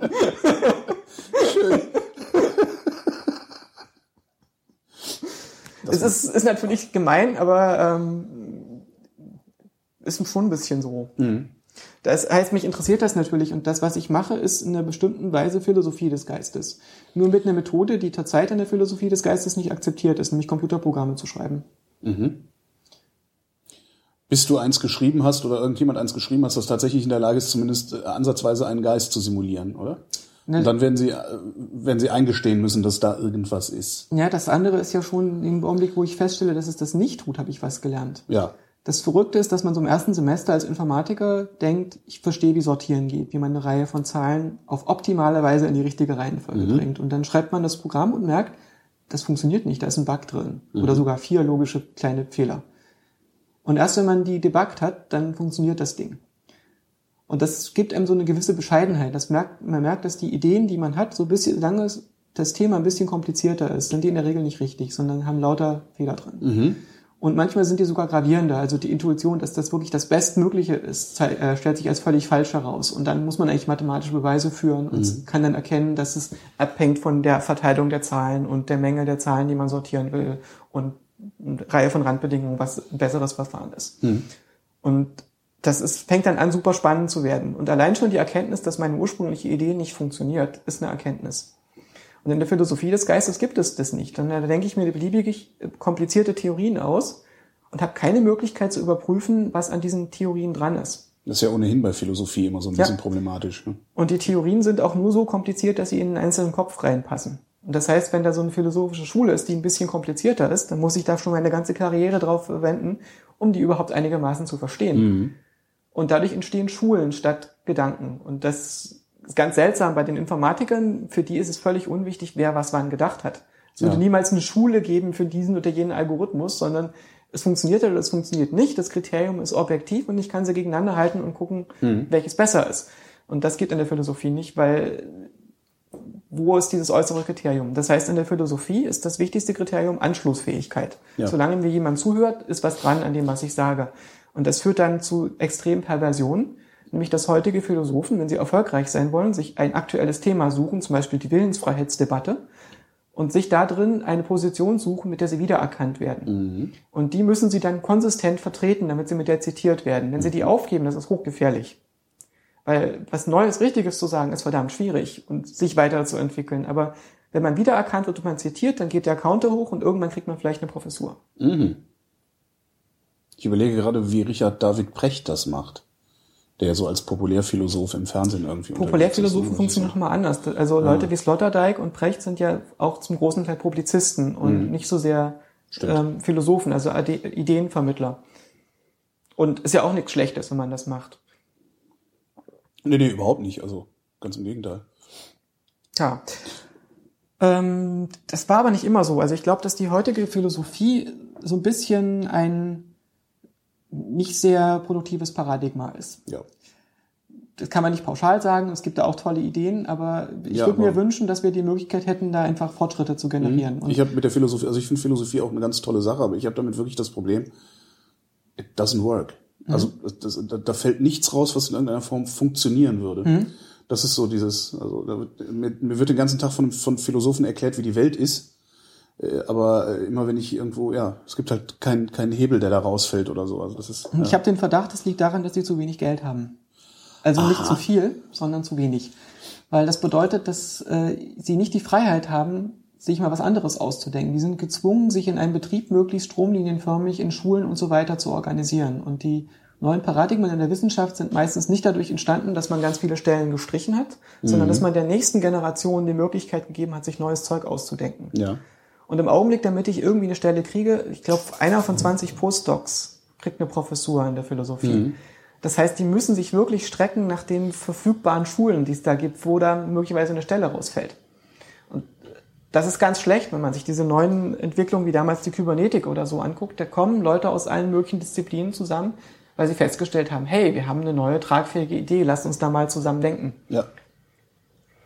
Und die Kybernetik hatte damals so ähm, Anfang der 50er, die in Gedanken, 40er, 48 ist, glaube ich, der Begriff Kybernetik erfunden worden, dass man die Welt erklären kann als Systeme, in denen Rückkopplungen zwischen Entitäten stattfinden. Mhm. Und das ist ein recht universelles Paradigma, das man anwenden könnte auf Gesellschaft und Ökologie und so weiter. Ist leider dann vor die Hunde gegangen, aus verschiedenen Gründen. Also es gab es auch in der DDR. In der mhm. DDR ist es sehr populär gewesen, vor allem durch Leute wie Georg Klaus und so. Und man hat das gesehen als eine Hoffnung für eine gesamte neue Organisation der Gesellschaft, Kybernetik als Alternative zur Marktwirtschaft. Verstehe. Relativ wenig bekannt ist, Weil dass der Allende kurz bevor er ermordet wurde, äh, Kybernetiker aus Deutschland importiert hat, mhm. die ihm äh, Modellierung der lokalen Wirtschaft machen sollten, also die Lagerbestände der einzelnen Betriebe und äh, gucken, wo müssen jetzt LKWs hingeschickt werden, wie können wir Angebot und Nachfrage modellieren als so ein Rückkopplungssystem in der Gesellschaft. Äh, wäre das möglich? Hat das irgendwann noch mal jemand ausprobiert? Weil ich frage mich gerade, wie, wie kann man da, also das, unsere Interaktion ist ja auch sehr stark geprägt von Irrationalität. Das heißt, du weißt nie so genau, was für ein Output ich mache, wenn du einen bestimmten Input bei mir machst. Und ich könnte mir vorstellen, dass das nicht mehr wirklich abbildbar ist. Na, zunächst mal innerhalb von Unternehmen macht man das. Gut, ja. Interessanterweise sind Unternehmen intern keine Marktwirtschaften in der Regel, ja, sondern äh, Planwirtschaften. Ja, Planwirtschaften, Feudalismus. Und das funktioniert ja auch ganz gut. Mhm. Nur ob diese konkrete Planwirtschaft funktioniert, wird dann extern entschieden, indem ich das Ding pleite gehen lasse, wenn es nicht funktioniert. Mhm. Und Wobei es da auch, also da gibt's auch, ich habe auch schon oft genug äh, erklärt gekriegt, dass ähm, wir auch keine Marktwirtschaft, sondern eine Planwirtschaft haben, weil nämlich zuerst das Gut erzeugt wird Mhm. und dann wird die Nachfrage danach äh, ja, per Werbung erzeugt. Das heißt, äh, die Firma überlegt sich vorher, was sie verkaufen will und reagiert nicht auf den Bedarf, was ja eigentlich die Marktwirtschaft wäre. na, es gibt aber so Sachen, die das unterbrechen. Mhm. Zum Beispiel, als Apple das iPhone gemacht hat. Ja. Da war es mit einmal so, dass äh, Stimmt, Nokia ja. gesagt hatte, die spinnen, das passt überhaupt nicht in den Plan. Das ist nicht vorgesehen, So das kann nicht. sich nicht verkaufen. Stimmt. Und unsere Leute haben das evaluiert, dieser Teil wird nicht funktionieren. Und Mhm. Trotzdem ist die Idee natürlich schon ein bisschen anders, weil in der äh, richtigen Planwirtschaft, zum Beispiel in der DDR, war es ja so, dass man an zentraler Stelle überlegt hat, was ist in, in fünf Jahren für ein Bedarf da und in Mhm. zehn Jahren. Und lasst uns das jetzt regeln. Was Und- nicht wirklich funktioniert hat. Ja, wobei natürlich offen ist, woran es im Einzelnen lag. An vielen Stellen funktioniert das ja. Zum Beispiel die Bahnen sind ja so aufgebaut worden, um eine richtige ba Staatsbahn zu machen, braucht man 30 Jahre Planungshorizont. Deswegen ist es ja mit der Privatisierung so problematisch, weil kein Manager 30 Jahre lang im Amt ist Ja. und dann in 30 Jahren nicht den Bonus kriegt, wenn die Weichen jetzt äh, vernünftig gewartet sind. Aber ähm, die großen Staatsunternehmen, Bahn und Post, sind planwirtschaftlich aufgebaut worden, klar. Und wie das bei der Konsumgüterproduktion ist, äh, schwierig. Bei Restaurants ist Marktwirtschaft sicherlich super. Ja. Aber das ist so eine Diskussion, das ist völlig im Umbruch, was da richtig ist. Die DDR ist ja an vielen Gründen gescheitert. Ich glaube, nicht zuletzt am Peter-Prinzip. Ja. Also, dass Leute für befördert werden, bis sie. Peter, unfähig ja. sind. Mhm. Und Und die waren schon unfähig. Also die, die, die waren schon sehr früh sehr unfähig. Ja. Also es war schon oft so, dass die Qualifikation von Leuten gewesen ist, dass sie irgendwann mal im KZ gesessen haben, damit sie irgendwann ähm, wesentliche Entscheidungen über die Gesellschaft getroffen haben. Und das ist kein negatives Kriterium für die Leute, es ist aber halt auch kein positives. Genau. Und in einer Marktwirtschaft gibt es letzten Endes immer noch ein externes Evaluationskriterium. Wenn das Ding konsistent rote Zahlen schreibt, dann macht man es halt irgendwann zu. Ja. Oder muss massiv das Ruder rumreißen. Oder wenn dir, wenn, dir, wenn dir niemand zuhört, wirst du auch kein Prediger sein. Ja. Ja. Mhm. Genau. Ja, ähm, die Kybernetik im Osten ging vor die Hunde, weil man irgendwann festgestellt hat, dass es die Probleme möglicherweise alle doch nicht löst. Und dann sah man das als eine möglicherweise imperialistische Verirrung und es wurde nicht weiter verfolgt. Das ist so, glaube ich, in Anfang der 80er passiert, dieser Wechsel. Und im Westen ist es aus anderen Gründen passiert. Die wurden nämlich von äh, Maturana infiziert. Von was? Maturana ist so eine Art Krankheit. Wenn eine Wissenschaft Maturana kriegt, so wie Krebs, dann fängt die an zu wuchern und dann stirbt sie. Das ist aber nicht seine Schuld. Umberto Maturana hat zusammen mit Francisco Varela und unter anderem ein tolles Buch geschrieben, Der Baum der Erkenntnis. Und das Wichtigste ist, die haben ein Konzept erfunden, nämlich die Autopoiesis. Habe ich sogar schon mal irgendwo gelesen, aber äh, deinen erwartungsvollen Blick kann ich jetzt leider nicht Okay. gerecht werden. Ähm, ja, du musst mich bremsen, falls es zu weit Nein, nein, führt. das, aber also ich frage dann halt immer, also du, du hast ja glücklicherweise da ein paar Notizen gemacht und äh, fährst Ja, ja. auch immer wieder zurück. Autopoiesis, äh, die Idee ist im Grunde genommen, dass wir ein System haben, was sich selbst stabilisiert. Und ich beschreibe Systeme so, die dass sie sich selbst stabilisieren. Das Ding ist nämlich, wenn ich als Kybernetiker losgehe und sage, die Welt ist eine Menge von Dingen und Relationen zwischen diesen Dingen, was sind denn nun die Dinge? Wo schlage ich denn die Pflöcke ein? Das ist so ein bisschen willkürlich. Und Maturana hat vorgeschlagen, ich mache da die Systemgrenzen, wo ein, Sys- wo ein System sich selbst hervorbringt und selbst erhält. Das ist ein ziemlich kluger Gedanke, weil damit kann man Organismen ganz gut charakterisieren. So ein Organismus, also die, was ist die Grenze zwischen der Zelle und der Umwelt? Die Zelle ist halt genau das System, was sein eigenes Milieu stabil hält, was seinen Metabolismus stabil hält, was Sachen rein und rausholt, die zwischen denen starke Variation sein kann, weil die Umwelt kann stärker variieren als das Innere und so fort. Und die Zellen haben außerdem die Eigenschaft, dass sie sich vielleicht kopieren und analoge Zellen hervorbringen. Also der Organismus als ein sich selbst organisierendes Prinzip über Generationen hinweg, also sowohl in Zeit und Raum. Und das ist ein sehr schönes Konzept, was die, leider den Nachteil hat, dass es gleichzeitig so dazu neigt, spirituelle Bedürfnisse mitzubedienen. Ja. Und dann gab es Leute, die Ja, weil ich muss nur mein, ich muss meine Systemgrenze einfach nur auf dich ausdehnen. zum Beispiel, ich kann das kann, für ich, alles kann ich. Kraft meiner Gedanken äh, deinen Körper steuern. Mit einmal Oder kann ich die Gesellschaft sehen. Sind wir nicht alle ein bisschen autopoetisch? Und Ja. Das ist dann zum Beispiel in der Soziologie passiert. Der Luhmann, der hat sich gesagt, äh, lass uns doch mal eine Systemtheorie der Gesellschaft machen. Also eine kybernetische Theorie davon, wie Menschen miteinander umgehen und Gesellschaften existieren. Hat damals äh, Uni Bielefeld gesagt, äh, gib mir doch mal ein bisschen Geld und lass mich in Ruhe. Das hat damals irgendwie noch funktioniert. Er musste also nicht alle zweieinhalb Jahre einen neuen Antrag an die DFG schreiben, sondern der hat diese Stelle bekommen und hat sich dann wirklich einfach 30 Jahre hingesetzt und hat sehr kluge Bücher geschrieben. Und das Doofe in diesem Konzept ist, dass er die Gesellschaft konzipiert als, hat als autopoietisch. Das heißt, er hat nicht, wie wir als Informatiker vielleicht gedacht hätten, die Welt besteht doch ganz offensichtlich aus Leuten und Ressourcen. Und die Leute kann ich beschreiben durch so eine Vereinfachung von Psychologie vielleicht, bezogen auf die Wirkmechanismen, die sich dann zwischenmenschlich ergeben. Und die Ressourcen kann ich durch verschiedene Dimensionen an, abbilden. Dann gucke ich, wie ist dieser Zugriff zwischen den Ressourcen, wie sieht diese Geografie aus. Und dann kann ich das vielleicht simulieren. Das hat er nicht gemacht, sondern stattdessen hat er sich gesagt, ähm, die äh, Gesellschaft bringt ja gar keine Menschen hervor. Das macht ja die Biologie. Ja. Also wären die Menschen keine geeigneten Atome für so eine autopoetische Beschreibung. Stattdessen, was die Gesellschaft hervorbringt, sind Kommunikationen. Das sind sowas wie abstrakte Sprechakte, verfestigte Sprechakte, äh, Regelmäßigkeiten, äh, Konformitäten ähm, innerhalb der Gesellschaft. Ja. Und sowas produziert die Gesellschaft und anhand von davon stabilisiert sie sich und entwickelt sich weiter. Und hat also eine ganze ähm, esoterische Sch- Beschreibung entwickelt für die Welt, die man nur blöderweise nicht mehr auf beobachtbare Sachen abbilden kann. Also ich kann nicht mehr losgehen und kann diese Kommunikation messen in der Welt. Es gibt nichts, was ich da direkt eins zu eins bestimmen könnte. Und diese Lücke zwischen dem, was die ähm, Soziologen mit dem Fragebogen in der Umwelt rauskriegen können Ja. und äh, dem, was die theoretischen Soziologen machen, das nennen die Soziologen das Mikro-Makro-Problem. Und sie glauben, dass das nicht ein Hinweis darauf ist, dass ihre Theorie falsch ist und ungeeignet, oder zumindest ungeeignet ist, sondern es liegt daran, dass sie damit auf ein Welträtsel gestoßen sind. Achso, da ist noch dunkle Materie drin. Ja, sozusagen. und das Mikro-Makro-Problem muss man wahrscheinlich lösen, indem man eine andere Systemtheorie entwickelt. Aber für Leute, die äh, bereits deutlich über 35 sind und ihre ganze wissenschaftliche Karriere in Luhmann investiert Ja. haben, ist das schlechterdings unmöglich.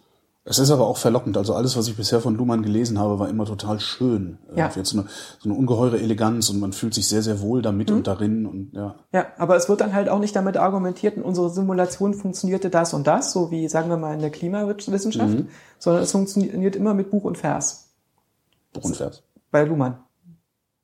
Bei jetzt? Luhmanns Werke, äh, so. Seite so und so, Buch so und so, steht aber das und das. Ach so, das ist äh, äh, hier äh, äh, Scholastik. Ist Genau, das, ne? das ist Scholastik. Ist, ich mein, ja. Das ist total krass. Ich dachte, wir wären im 21. Jahrhundert. Jetzt betreiben wir hier Scholastik. äh, lustig war, als wir so ein Projekt mit Soziologen zusammen gemacht haben, dass wir immer auf den Konferenzen von den Soziologen ermahnt wurden, ihr dürft das nicht so einfach erklären, sonst merkt man nicht, dass das Wissenschaft ist. Ich meine, ihr habt doch auch euren Jargon, damit man das nicht gleich sieht. Auch schön. Das, mich immer eine völlig schöne Arbeit, ne? dass Das die Wissenschaftssimulation gemacht haben, aber dachten, alle anderen machen das auch so. Ja, super. Soziologie. Deswegen gibt es ja auch leider jetzt- kaum jetzt noch Soziologie. Jetzt, jetzt weiß ich wenigstens, warum ich die zurechtgehänselt habe all die Jahre, die Soziologen. Das ist aber super gemein, weil wir brauchen Soziologie. Ja, ja, klar. Ich habe die auch immer nur gehänselt, Ideen weil die und- sich am lautesten aufgeregt haben, wenn man sie gehänselt hat. Vielleicht wussten Natürlich, getroffene Hunde bellen. Ja, ist es Ja, ja. schade. Uns Informatikern wäre das scheißegal, ob man Genau uns hänselt. Halt das Maul, ich programmiere jetzt was. Genau. ähm, die Kybernetik ging also ein bisschen vor die Hunde, als äh, die sich vergeisteswissenschaftlicht hat. Durch ähm, die Kybernetik zweiter Ordnung, also die Kybernetik der Kybernetik, die also versucht hat, die Kybernetik selbst als ein sich selbst organisierendes System zu beschreiben. Da konnte man immer mehr schreiben und immer weniger mitmachen. Das wird, das ist endlos, ne? Ja. Also, weil du kannst ja auch die Kybernetik der Kybernetik, Ja, aber in der Praxis passierte dann halt nichts mehr. Bachblüten halt. Und es gab die dann nach wie vor, aber die sind in die Einzelwissenschaften gegangen und haben dann da dynamische Systeme gemacht oder je nachdem, in welchem Fachbereich sie sich aufhielten, hieß es dann ein bisschen anders. Aber die kohärente Wissenschaft, Kybernetik, ist verschwunden. Denkst du, sie hätte funktioniert, wenn äh, die nicht zu einer Geisteswissenschaft geworden wäre? Vermute, dass der Begriff uns zumindest erhalten geblieben wäre. Und ich glaube, was schon passiert ist, ist, dass diese Idee, die Welt als kausale Zusammenhangssysteme zu beschreiben, ist uns verloren gegangen. Das ist nicht mehr so selbstverständlich, wie es damals schien. Zum Beispiel in der Ökonomie wird ja heute die Welt eher betrachtet, also nicht durchgängig, aber schon überwiegend als irgendwelche Zyklen. Ja. Und diese Zyklen werden, sind, haben keine Kausalzusammenhänge, sondern ich kann die halt messen, das ist sowas ähnliches wie ähm, die ähm, Sonnenflecken, die alle paar Jahre wiederkommen. Mhm. Und da, da, muss ich keine Theorie im Einzelnen davon haben, wodurch die verursacht werden, aber ich kann die versuchen, damit zu antizipieren, wie groß das Wirtschaftswachstum nächstes Jahr werden wird. Ja. Und das ist natürlich fatal, weil eigentlich, was ich haben will, sind Kausalzusammenhänge. Ja klar, darum äh, stimmen diese Prognosen ja so gut wie nie. Die sind ja aber auch nicht gewollt. Ja. Das Blöde ist halt, dass es in der äh, Wirtschaftswissenschaft um verdammt viel Geld geht. Und mhm. dieses verdammt viel Geld ist letzten Endes doch noch wichtiger als das Erkenntnisinteresse. Ja, natürlich. Und da sind wir in einer ziemlich luxuriösen Situation in der Informatik, weil sobald das halt nicht funktioniert, funktioniert es nicht und dann ist mhm. es kein Geld wert. Die Naturwissenschaften haben es da deutlich leichter. Ist die, die Informatik eigentlich eine Naturwissenschaft? Schwer zu sagen. Also die streiten sich so ein bisschen, ob sie eine Ingenieurswissenschaft sind oder eine Naturwissenschaft. Und meistens sind sie in einer naturwissenschaftlichen Fakultät untergebracht. Mhm. Ja, Ingenieurswissenschaft ist es auch nicht richtig. Ne? Das ist mhm. irgendwie so ein Twitter. Ja. Tja, man könnte sagen, dass es eigentlich angewandte Mathematik ist mhm. in mancher Hinsicht. Ja, die Anfänge der KI, das war eine Reihe von Konferenzen, die ähm, Dartmouth-Konferenzen. Da war es so, dass sich eine Reihe von Leuten, unter anderem der Claude Shannon, der gerade Informationstheorie weitgehend selber erfunden hatte, ähm, zusammengetan hat mit ähm, Nathan ähm, Rochester, der hatte gerade Assembler erfunden und äh, John McCarthy, der hat sich mit dem Berech äh, beschäftigt, was überhaupt Berechnen ist und dann ist aus seinem, in seinem Lehrstuhl die Programmiersprache Lisp entstanden. Mhm. Und ähm, Leute wie ähm, Oliver Selfridge und Ray äh, Solomonov und so, äh, Leute, die auch aus dem Kybernetik-Umfeld kamen, Psychologen wie Newell und Simon, die haben sich alle zusammengesetzt und haben überlegt, lass uns doch mal diese kybernetischen Ideen, diese Berechnungsideen anwenden auf den Geist. Lass uns doch mal gucken, was sind die Entitäten, aus denen der Geist besteht und was sind die Relationen zwischen denen und wie können wir das beschreiben als ein mechanisches, also ein berechnendes System. Wo haben die angefangen, damit das zu beschreiben bzw. nachzugucken? Also das ist ja also der Geist ist ja nicht fassbar. Also du kannst nicht sagen, das ist jetzt nicht so wie irgendwie ein Teller, der hier liegt, steht. Ja, die haben Teller sich gesagt, das liegt. ist ein System, was Informationen verarbeitet. Und dazu müssen die Informationen irgendwie reinkommen. Das, ist, das sind Wahrnehmungsvorgänge. Mhm. Und dann müssen irgendwie Aktionen raus, also Input, Output, Berechnung dazwischen. Und das war in den ersten Jahren tatsächlich so, auch in der Informatik ein vorherrschendes Paradigma. Und später kam man auf die Idee mit den Agenten. Das heißt, dass man eher in den Mittelpunkt das System setzt, das Ziele hat Informationen verarbeitet und ein Weltmodell konstruiert und die ganze Zeit neue Informationen sammelt und die ganze Zeit Aktionen in der Umgebung vornimmt. Mhm. Und die Umgebung ist dabei auch wichtig. Der Agent hat nicht die gesamte Umwelt auf einmal als Input, sondern immer nur einen ganz kleinen Ausschnitt, nämlich der Ort, an dem ich gerade bin. Mhm. Dann sagt er, ist situiert. Und die Welt verändert sich. Dadurch, dass der Agent irgendwas in der Welt tut, hat... Äh, Je nachdem, wo du nachguckst, verändert die Welt sich allein schon dadurch, dass der Agent in der Welt ist. Genau. Ja. Ja, und dann gab es diesen berühmten äh, Text von Alan Turing 1950, in dem er den Turing-Test beschreibt. Du hast mir, wann hatten wir die Sendung zusammen? Letzte Woche und mhm. ich habe schon wieder vergessen, wie der ging. Wie war das?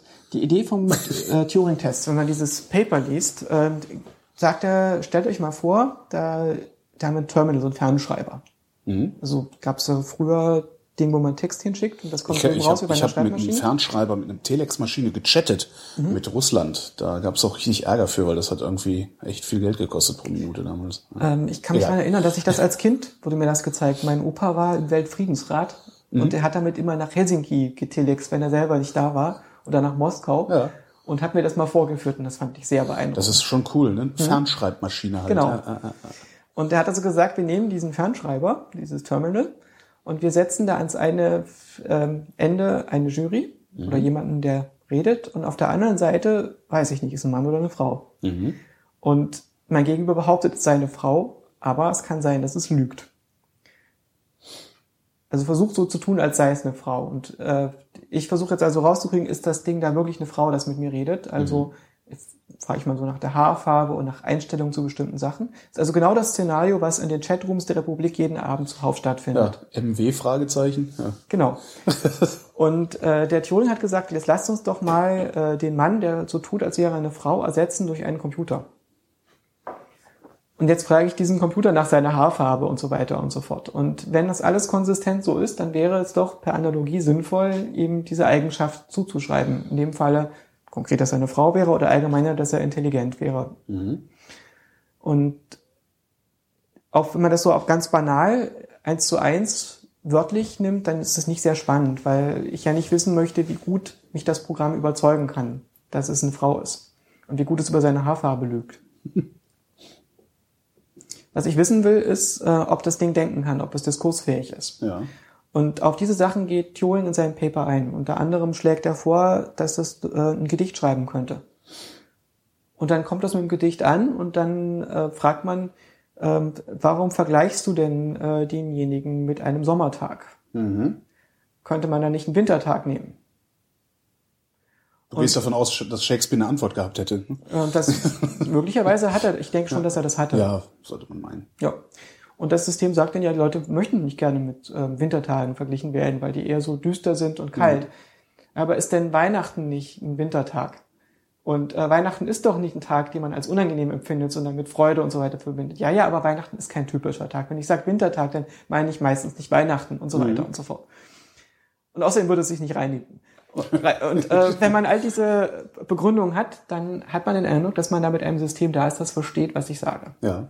Und die heutigen Wettbewerbe, die versuchen, die äh, buchstäbliche Übersetzung des Turing-Tests zu machen, der sogenannte Löbner Prize, die äh, äh, sind so auf der Ebene, wo über die Haarfarbe geschwindelt wird. Das heißt, die versuchen möglichst geschickt, sich aus der Schlinge zu ziehen, wenn ich sie irgendwas frage, was das System nicht versteht. Ja. Aber die können nicht wirklich denken und verstehen, was ich sage. Gibt's gibt's so die eine gute Frage, äh, mit der man immer wieder rauskriegen kann, ob's, ob's, ob das System äh, wirklich denken kann oder nicht? Äh, nicht So, wirklich, so einen weil gemeinen Trick, den man ihm immer wieder unter. nee, der wird dann ja nächstes Jahr eingebaut. ja, stimmt. Verdammt. Ja. Das heißt, äh, so beliebte Fragen wie welche Farbe hat Blau, ähm, das klappt halt nur einmal. Und Welche Farbe hat Blau? ja, super, ne? Ja, Blau. Ja, und was habe ich vor einer Minute gesagt? Und all diese Sachen, die, mit denen kann das System dann umgehen. Und na, die ersten Systeme haben geantwortet orange. Weil welche Farbe hat X und sie wissen nicht, was X ist, dann hauen wir halt einfach mal irgendeine Farbe raus und gucken, Ach so, was ja, passiert. okay. Sehr gut. Sehr beliebt sind natürlich auch popkulturelle Referenzen. Also, was ist meine Lieblingsfarbe? Blau. Falsch. Dann orange. ja. Ja.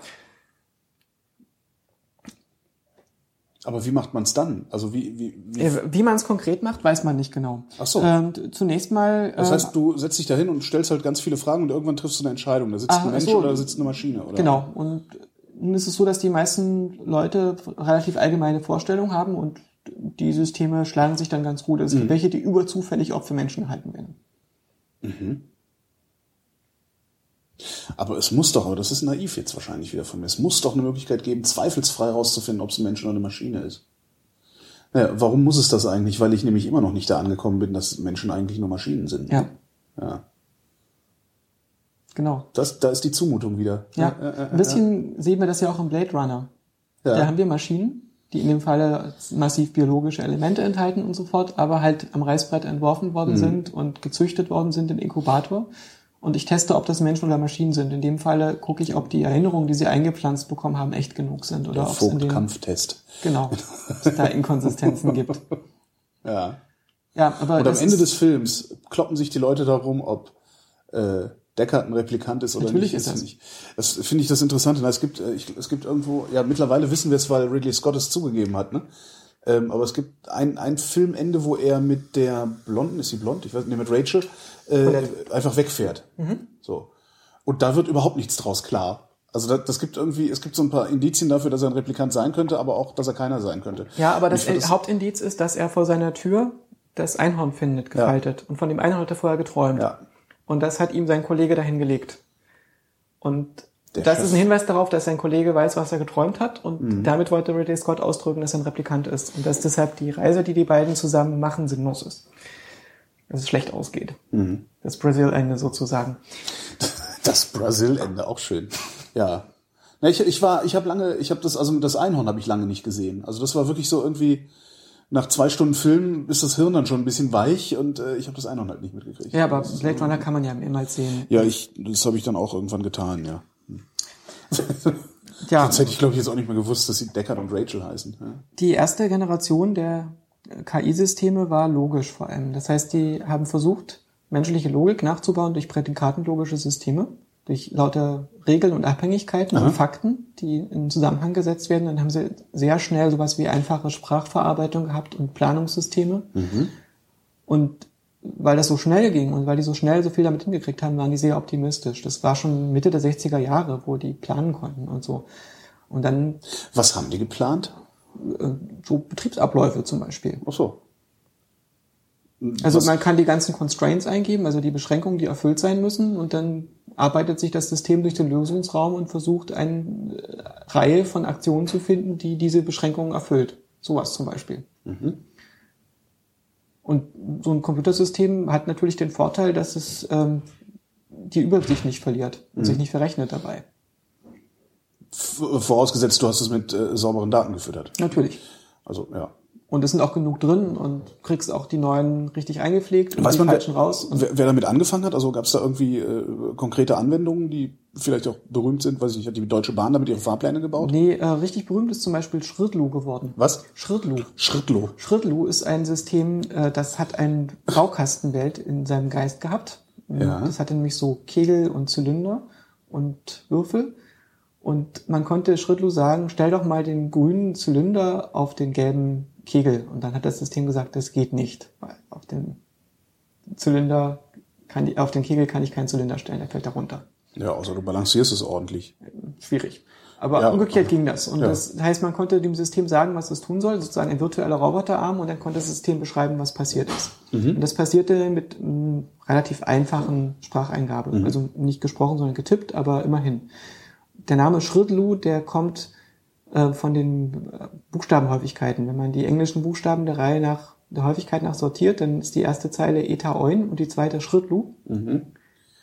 Eta Eun Schrittlu. Ja. Schön. Ein schöner Chick Nickname für irgendwo im Chat. So. Genau. Und äh, das war von Terry Winograd, dieses Programm. Das war damals recht beeindruckend. Man hat also gesehen, da ist ein Computer, der kann Sachen verstehen. Der redet über eine Welt, über Aktionen in der Welt, der kann die mental simulieren, diese Aktionen, der kann Auskunft darüber geben, wie sich das jetzt entwickelt hat. Und das hat die Leute wirklich beeindruckt. Und dann hat man sich gedacht, von da aus bis zur Beschreibung von echten Welten, die offen sind, wo also beliebig viele neue Fakten hinzukommen und wo ich Kameras anschließe, um das, diese Daten reinzubekommen und Roboterarme anschließe, um die Aktion rauszubekommen, das kann doch nicht mehr weit sein. Und das war deutlich weiter, als man dachte. Warum? Ähm, war die Rechenleistung, war die Rechenleistung nicht groß genug? Dachte haben man die sich verzettelt? Äh, Nee, haben das die? Problem ist, dass die Welt sich nicht mit Logik so gut beschreiben lässt. Okay. Die Welt ist assoziativer, als die Logik das haben will. Ja. Und was wir eigentlich brauchen, sind Beschreibungen, die sich matchen lassen auf unsere sensorischen Gehalte. Und was wir sensorisch wahrnehmen, sind eben nicht logische Zusammenhänge, sondern das sind eher strukturelle Zusammenhänge. Das Mhm. ist alles viel mehr fuzzy und assoziativ und so weiter. Und für die assoziativen ne? Dinge äh, kann man mit der Logik alleine nicht so gut fassen. Mhm. Und die Antwort darauf haben die Konnektionisten gebracht. Also die haben die Idee von den neuronalen Netzen gehabt Mhm. und parallele verteilte Systeme und haben damit eine ganze Weile ähm, recht schön vor sich hingebastelt und haben zum Beispiel ein System gebaut, das Perzeptron. Das, Klingt jedenfalls schon mal spektakulär. Perzeptron. ja, Wirf den Perzeptron an. Ich finde ja auch total schade, dass es sowas wie Elektronengehirne nicht mehr Ja. im Sprachgebrauch Ich gibt. finde sowieso, viel mehr Sachen sollten auch Bindestrich O Bindestrich Tron heißen oder so. Also Ja. Kühl-O-Tron oder sowas. Und in der TU, da gibt's so eine Tafel, da ist der Horst Wagoner drauf abgebildet mit dem Titel Professor des Maschinenwesens. Geil. Ich würde mich wahnsinnig gern Professor des Ja, Maschinenwesens ja, nennen. Maschinenwesen.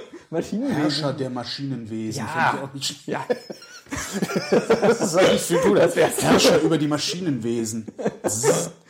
Ich glaube, Lehrstühle für Maschinenwesen gibt's sonst nicht mehr so viele. Das ist schon schade.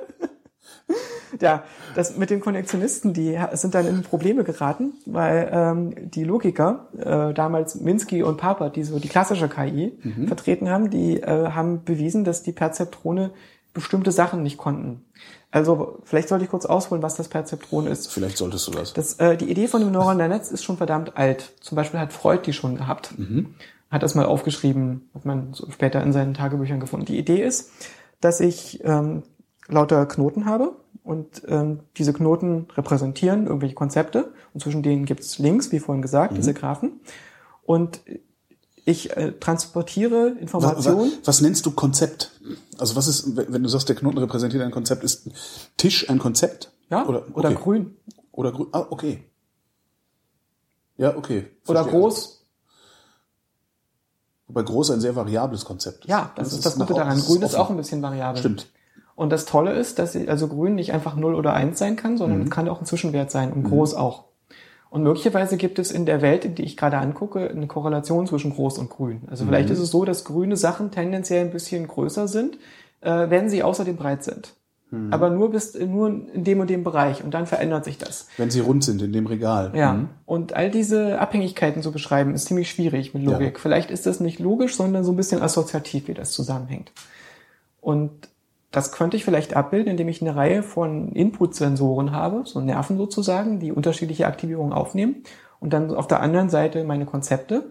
Und zwischen denen befindet sich ein Netz zwischen solchen Zwischenknoten, versteckte Schichten, Hidden Nodes, Hidden Neurons. Und ähm, ich transportiere Aktivierung, also Aktivierungswerte, Reize von den Eingangswerten zu den Endwerten. Und dabei gibt es Gewichte. Diese Gewichte sind die Stärken, die Dicken der Links zwischen den einzelnen Knoten. Und die summiere ich einfach immer auf, wenn die in so einen Knoten reinkommen, die Aktivierung. In jedem Knoten, der guckt dann, ist die Aktivierung stark genug, geht die über einen bestimmten Schwellwert und wenn ja, dann leite ich sie weiter. So, und jetzt ist die Frage, wie kriege ich die Dicken so justiert, dass zum Schluss das System lernt, die Inputwerte mit geeigneten Outputwerten zu verknüpfen. Also wie sieht die Lernfunktion aus? Wie, wie muss ich diese Links justieren? Ich kann zeigen, dass dieses System praktisch äh, alle Funktionen, die ich haben will, annähern kann.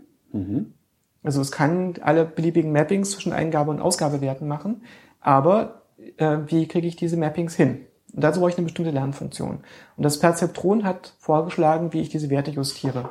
Und es gab damals keine Idee, wie ich das mache, wenn ich da versteckte Ebenen zwischendrin habe. Also welche, die nicht direkt beteiligt sind. Also nicht nur Input und Output, sondern in der Blackbox dazwischen ziemlich viel stattfindet. Und Minsky und Papert haben gezeigt, dass für die gegebene Lernfunktion, die es damals gab, kann das System bestimmte Funktionen nicht lernen. Und damit haben sie ihrer Ansicht nach bewiesen, dass Perzeptrone nicht funktionieren, also diese einfachen Feed-Forward-Netze. Und daraufhin hat man denen das Funding gestrichen. Also die haben ganz große Schwierigkeiten gehabt, weiter zu forschen. ja, das war 1969 und die mussten sich erst äh, deutlich erholen und dann Ja. einen Kampf führen gegen die Logiker, komischerweise, obwohl die eigentlich alle dasselbe wollten. Und äh, weil sie hatten inzwischen andere Ideen für bessere Lernfunktionen. Das haben aber die Funding Agencies gar nicht zur Kenntnis genommen, weil sie kannten ja das berühmte Buch von Minsky und Papert, dass das nicht funktioniert. Ähm, d- das Ganze ähm, kam aber letzten Endes das gleiche Prinzip 1973 die KI an sich holen. 1973 war es so, dass äh, eine Gruppe von KI-Leuten in Edinburgh ein großes Projekt beantragt hat und die dortige Forschungsgemeinschaft, also die Royal Academy of Sciences, hat einen externen Gutachter bestellt und wollte mal wissen, wie sinnvoll das überhaupt ist mit der KI. Und da haben sie sich gesagt, dann ist es natürlich am besten, wir nehmen nicht einen von diesen Leuten, weil die schreiben sich ja gegenseitig natürlich gute Kritiken. Wir nehmen mal jemand anders. Und da haben sie einen Atmosphärenwissenschaftler dazu genommen und ähm, der war auch Mathematiker und ein paar andere Sachen, aber war halt total fachfremd. Und der hieß Sir James Lighthill. Und der James Lighthill ist nach Edinburgh gefahren und ist da übelst mit den Leuten aneinander geraten. Der konnte die überhaupt nicht leiden. Hat dann einen offiziellen Report geschrieben und einen inoffiziellen, der dann geleakt wurde und so. Und der hat im Prinzip gesagt, es gibt in der KI so ähm, drei Arten von Sachen. Drei Bereiche, nannte die A, B und C. Also der A ist so Automatisierung. Das ist, wenn wir Industrieroboter bauen und so vernünftige Anwendungen, das ist total solid, das sollten wir machen, das ist gut. Dann ähm, gibt es C, das ist so die ähm, biomimetischen kognitiven Systeme, die sie versuchen äh, abzubilden, wie Neuronen funktionieren, also Gehirnmodelle im Prinzip. Das ist eigentlich auch ganz so okay, so Neuronenmodelle zu machen. Und dann gibt es sowas dazwischen und das ist das, was diese KI-Leute da machen wollen. Die wollen nämlich Roboter bauen, um zu verstehen, wie Denken funktioniert. Und Das ist total sinnlos, das geht nicht, diese Brücke. Warum? Ähm, weil ähm, der Geist gar nicht keine Maschine ist und das ist kein vernünftiges Paradigma. Wie der Geist ist keine Maschine. Tja. Er fand das also überhaupt nicht überzeugend. Achso, er hat gesagt, der Geist Ja, ist keine äh, Maschine. Achso, ich dachte, du sagst mir Nein, jetzt, nein. dass der Geist doch keine Nein, Maschine nein, ist. es war im Prinzip so eine Konse äh, Konsequenz war, diese Leute, die machen Spinnerei, die versuchen da praktisch eine Brücke zu bauen, die es eigentlich nicht gibt. Mhm. Und dieser Lateral Report ähm, hat dazu geführt, dass nicht nur dieses äh, Projekt in Edinburgh nicht finanziert wurde, sondern praktisch die ganze britische KI einen großen Funding-Rückschlag erlitten hat Mhm. und später die KI überhaupt. Das, was das so eingeläutet hat, war das, was man später den Winter der künstlichen Intelligenz nannte. Himmel, wie lange hat der gedauert? Ich glaube, eigentlich dauert er immer noch ein bisschen. Ah, an. okay. Die KI wurde, existierte natürlich weiter, aber die wurde viel bescheidener. Und die KI hat sich vor allen Dingen auf äh, A und C konzentriert. Also einerseits gibt es ähm, die Anwendung und das Engineering Mhm. und äh, die Robotik und die Lernverfahren und sowas alles. Und dann gibt es die ähm, neurobiologischen komputationalen Modelle von Mhm. dem, was Nerven tun. Aber die Idee, dass wir ähm, Systeme bauen, nicht unbedingt Roboter, sondern überhaupt komputationale Theorien des Geistes, das ist ganz stark zurückgefahren worden und galt für viele nicht mehr produktiv oder vernünftig. Mhm. Man kriegt das in der ähm, Informatik immer noch publiziert, das ist kein Problem, die finden das super. Das Problem ist, ein größeres Projekt in der Art heutzutage ähm, finanziert zu bekommen oder ähm, Tenure dafür zu bekommen, also eine Professur. Und das war das, was ich vorhin meinte. Warum ist das so schwierig, sowas wie eine, also das, das sind so Sachen, die, also wenn ich mir überlege, das gibt doch, äh, weiß ich nicht, eine, eine Bekannte von mir, die, die, die schreibt ihre, ihre, was, Habilitation, glaube ich, mit Geld der Volkswagen Stiftung. Mhm. Äh, Und gerade sowas wie Autobauer oder so, die müssten doch auch an sowas interessiert sein, oder nicht? Das ist auch Also letztendlich, wenn du KI in, in ein Auto einbaust, kannst du das autonom irgendwann mal fahren lassen im Zweifelsfall. Das macht ja Google auch gerade. Stimmt. Das wird möglicherweise die Welt total revolutionieren, Ja. weil ähm, Google ausgerechnet hat, wie viele ähm, äh, 100 Milliarden jedes Jahr durch Autounfälle verursacht werden. Und sie gehen davon aus, dass 90 Prozent der Autounfälle weggehen Mhm. Ja. durch das automatisierte Auto. Sie gehen auch davon aus, dass 90 Prozent der Autos weggehen, Mhm. weil ähm, das ist natürlich das ideale Carsharing. Wenn äh, ich zu dem Auto sage, komm her und geh weg, wenn ich es nicht Ja. mehr brauche. Ja. Und das sucht sich dann irgendwo auf der Welt einen Parkplatz oder geht zu jemand anderem. Mhm. Ja, aber ähm, Ach, das war jetzt gerade sehr romantisch im Übrigen, fand ich. Mhm. Das ist ein sehr, ja. Ja, aber ich muss sagen, dass mich das überhaupt nicht interessiert. Und es besteht auch gar keine Frage davon, dass das klappt, weil das ist A. Das ist dieses Ding Anwendung. Ach so, zu bauen. das klappt sowieso. Und das macht die KI und das klappt super. Was mich interessiert, ist zu verstehen, wie Denken funktioniert. Also ich möchte wissen, was wir sind und was Geist ist. Ja. Und ähm, nicht, wie man ein System baut, das möglichst effektiv Auto fährt. Das ist eine Ingenieursleistung. Und ich glaube, dass diese Fragen zu einem bestimmten Grad auch voneinander unabhängig sind. Also mich interessiert eher die Frage, wie fängt ein kleines Kind an, die Welt zu verstehen? Wie sieht ein kleines Kind die Welt? Wie lernt es Sprache? Wie kann ich mich mit ihm darüber verständigen? Was für geistige Leistung muss es erbringen, um zu verstehen, dass äh, jemand etwas glaubt? Was muss es haben in seinem Kopf, damit es versucht, aktiv zu verändern, was jemand glaubt? Was muss es haben, damit es dieses, diesen Glauben einsetzt, um seine eigenen Ziele zu verfolgen? Hast du schon irgendwas anderes gefunden als diese Fragen?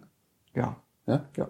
Also hast, du hast da Antworten drauf auch. Ja, ich habe ganz konkrete Systeme programmiert und möchte damit auch gern weitermachen. Ah, du hast ein Baby programmiert sozusagen. Ja, noch nicht so weit. Aber ich habe zum Beispiel eine Grundfrage, mit der ich damals angefangen habe, Ja. war, äh, was sind Gefühle?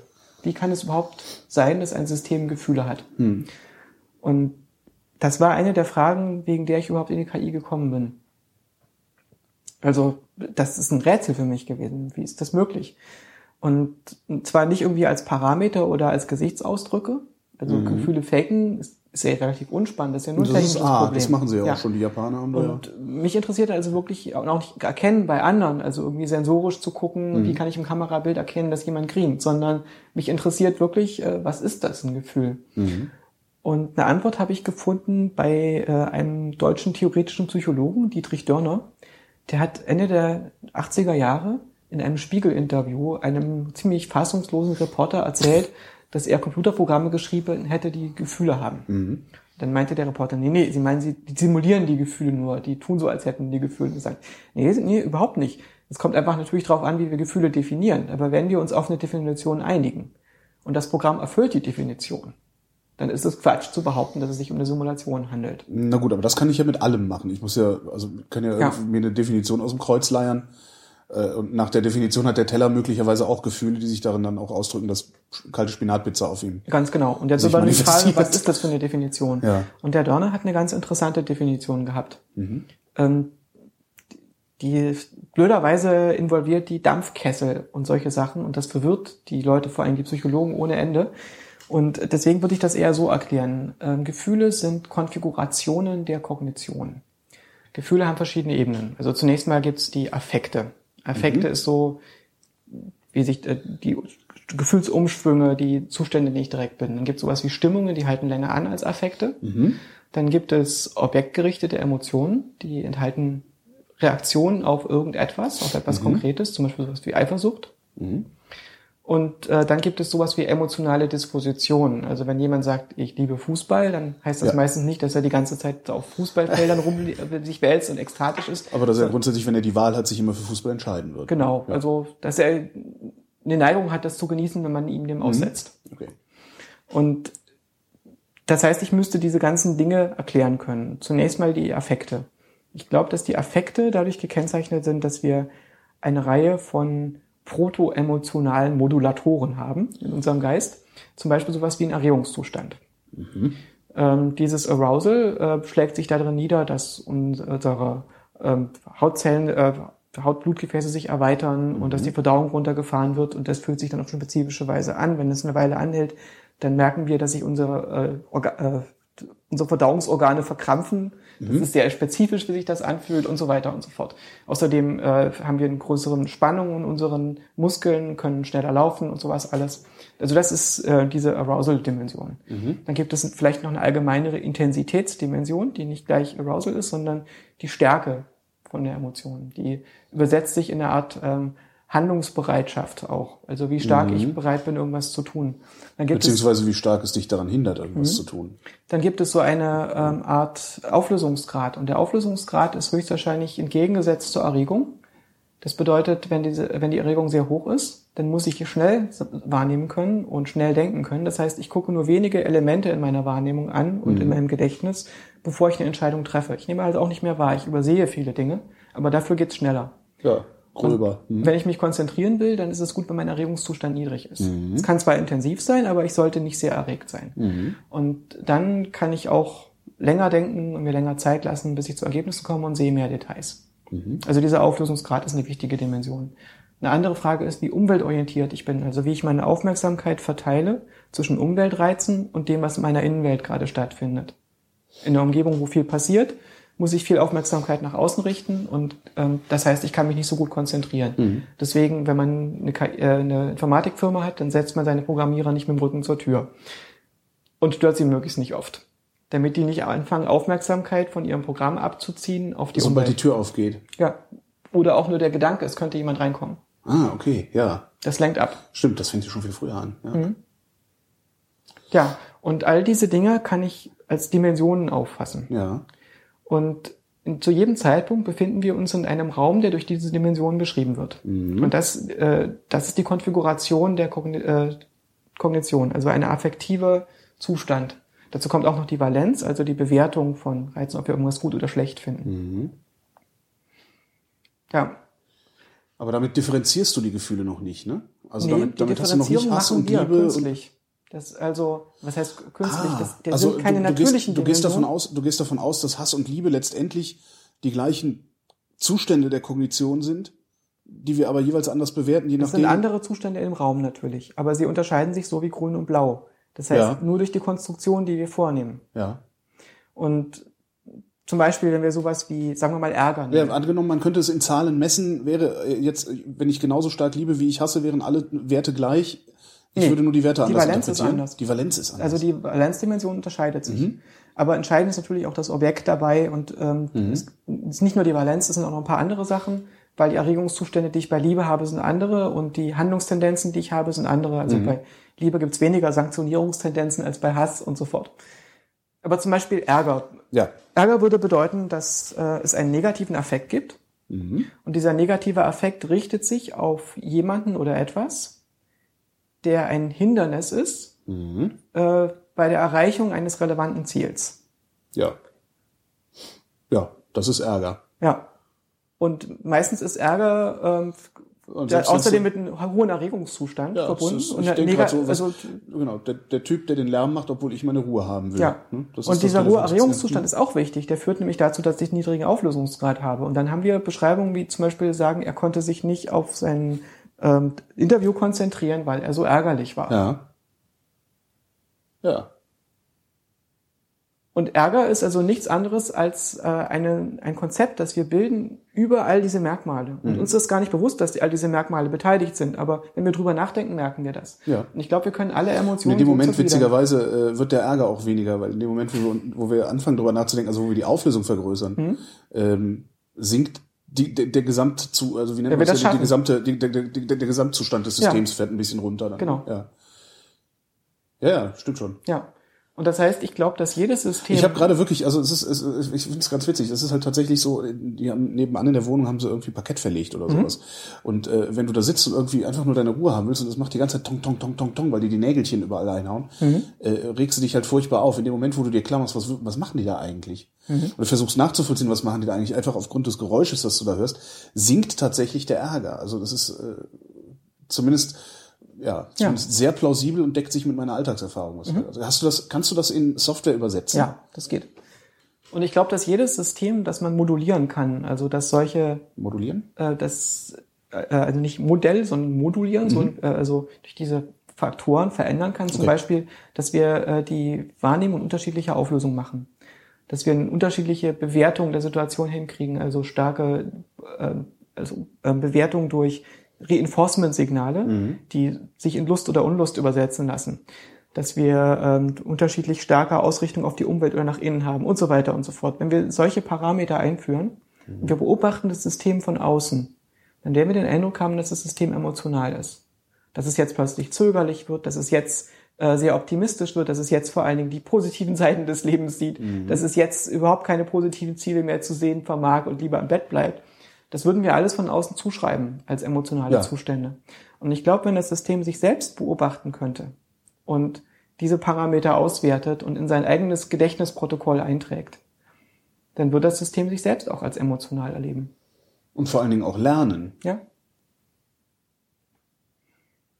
Das nächste Thema, was mich beschäftigt hat, war Motivation. Wie kann es sein, dass wir überhaupt was wollen? Also Ziele verfolgen ist das eine, aber wo kommen die Ziele her? Und in der Psychologie gab es ganz lange die Idee von der Maslow'schen Bedürfnispyramide. Maslow'sche Bedürfnispyramide. Der äh, Maslow hat so die Idee gehabt, dass wir Grundbedürfnisse haben, also erst das Fressen, dann die Moral, ganz grob Okay. gesagt. Und ähm, relativ oben steht dann die Selbstverwirklichung. ja. Und erst wenn die ähm, unteren Bedürfnisse, also sowas wie Essen und Trinken äh, und Schmerzvermeidung abgefrühstückt sind, dann kann ich zu den höheren Ja. abgeleiteten Wenn die Kornspeicher voll sind, machen wir Kunst. Genau. Und das stimmt ja nicht. Es ist ja so, dass Leute durchaus bereit sind zu hungern, um Kunst zu machen. Stimmt, verdammt. Ja, deswegen vermute ich, dass die alle auf einer Ebene liegen. Und dass unsere Bedürfnisse alle erklären müssen, äh, wie wir Kognition machen, ohne dass wir damit abgeleiteten Bedürfnissen arbeiten. Mach mal konkret.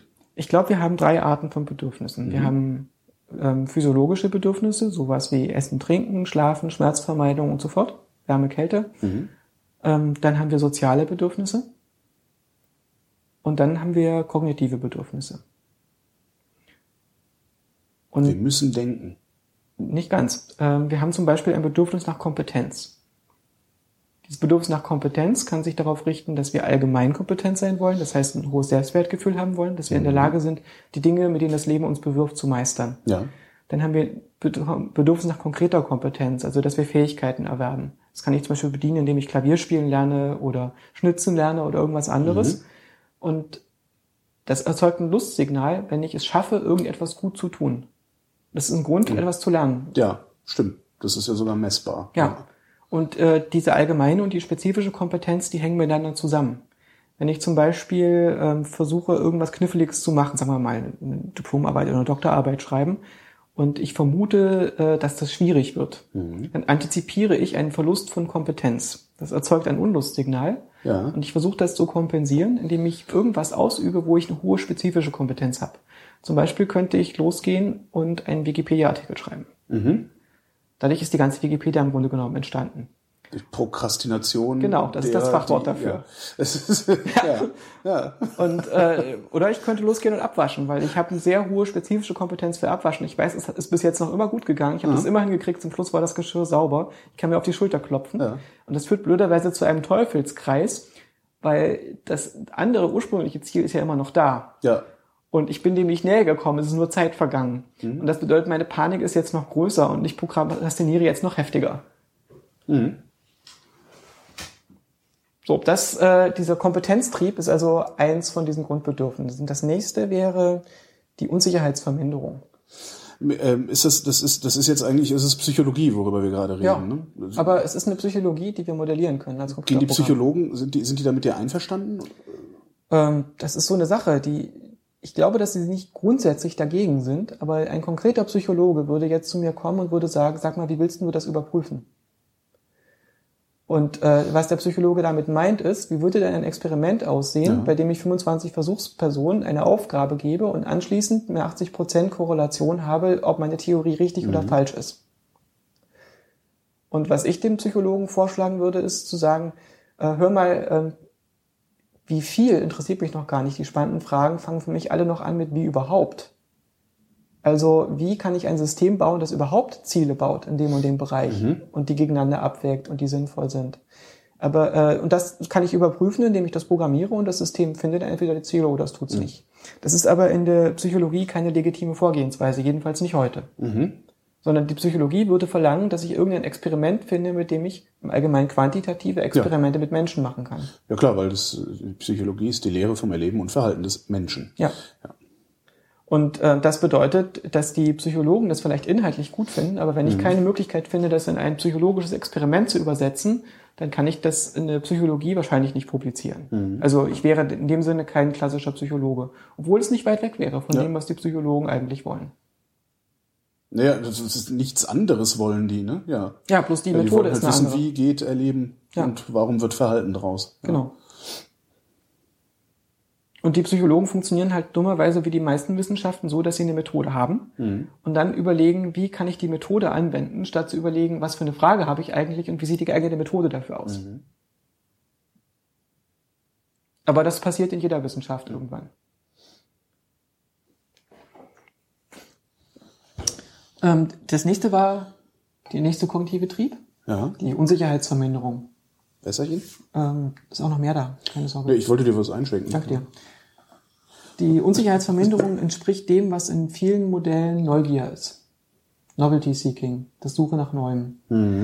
Und diese äh, Neugier ist, glaube ich, deswegen nicht so gut wie Unsicherheitsverminderung, weil wenn es nur darum ginge, neue Sachen zu finden, dann würden die Leute wie verrückt alle Mathematik machen, weil da so viel Neues für sie drin ist. Aber die meisten tun, tun das nicht. Die meisten Leute vermeiden Mathematik. Die meisten Leute vermeiden Neues. Ich glaube, es liegt daran, was die Leute vermeiden. Dabei ist zunehmende Unsicherheit. Und was Neues ist ja immer, die, die, die, Menschen ver, vermeiden Unsicherheit, genau. Ja. Neues ist immer unsicher. Unbekanntes ist immer unsicher. Es sei denn, ich krieg's raus. Mathematiker sind genau Ja. diejenigen Menschen, die irgendwann mal gelernt haben, zum Beispiel in der Schule oder zu, Hause, dass ähm, Mathematik ein Bereich ist, wo sie ständig Unsicherheit vermindern können. Ja. Es taucht dann zwar neue auf, aber die können sie auch vermindern. Mhm. Das heißt, die Mathematik ist eine unendliche Quelle von Lust. Ich krieg immer wieder was, neue Unsicherheit, die ich reduzieren kann raus. Ja. Also ich krieg immer was Neues zum Erforschen. Und äh, diese Möglichkeit des Erforschens, das ist das, was die Leute äh, motiviert, das zu tun. Antizipierte Unsicherheitsverminderung. Aha. Und die entspricht letzten Endes sowas wie Novelty Seeking, aber ist spezifischer, weil ich kann damit erklären, warum man Unsicherheit vermeidet, die man, von der man glaubt, dass man sie nicht aufklären kann. Ich überlege gerade, wie das zu äh, sowas wie richtigem Entdeckergeist, also so, ne? äh, Ja, äh, weiß ich das nicht, ist die Idee. Es ist ein allgemeiner kognitiver Trieb, so. der sich in jeder Form von Entdeckergeist übersetzen kann, nämlich überall, jeden beliebigen Bereich, wo ich lerne, dass ich da was rauskriegen kann. Die sind nach Indien gefahren, weil sie da was, weil sie- weil es da was zu holen gab. Ja. ja. Ja, es gab was Es rauszufinden. gab was rauszuholen, stimmt. Ja. ja. So, und das dritte ist Stimmt, die die sind nicht einfach, warum fahren, warum fliegen wir in den Weltraum? Da gibt's überhaupt nichts zu holen. Oh, Erkenntnis, Kompetenz? Kompetenz. Ja. Ja. Das klingt mir zu plausibel alles. Mhm. Wo ist der Haken?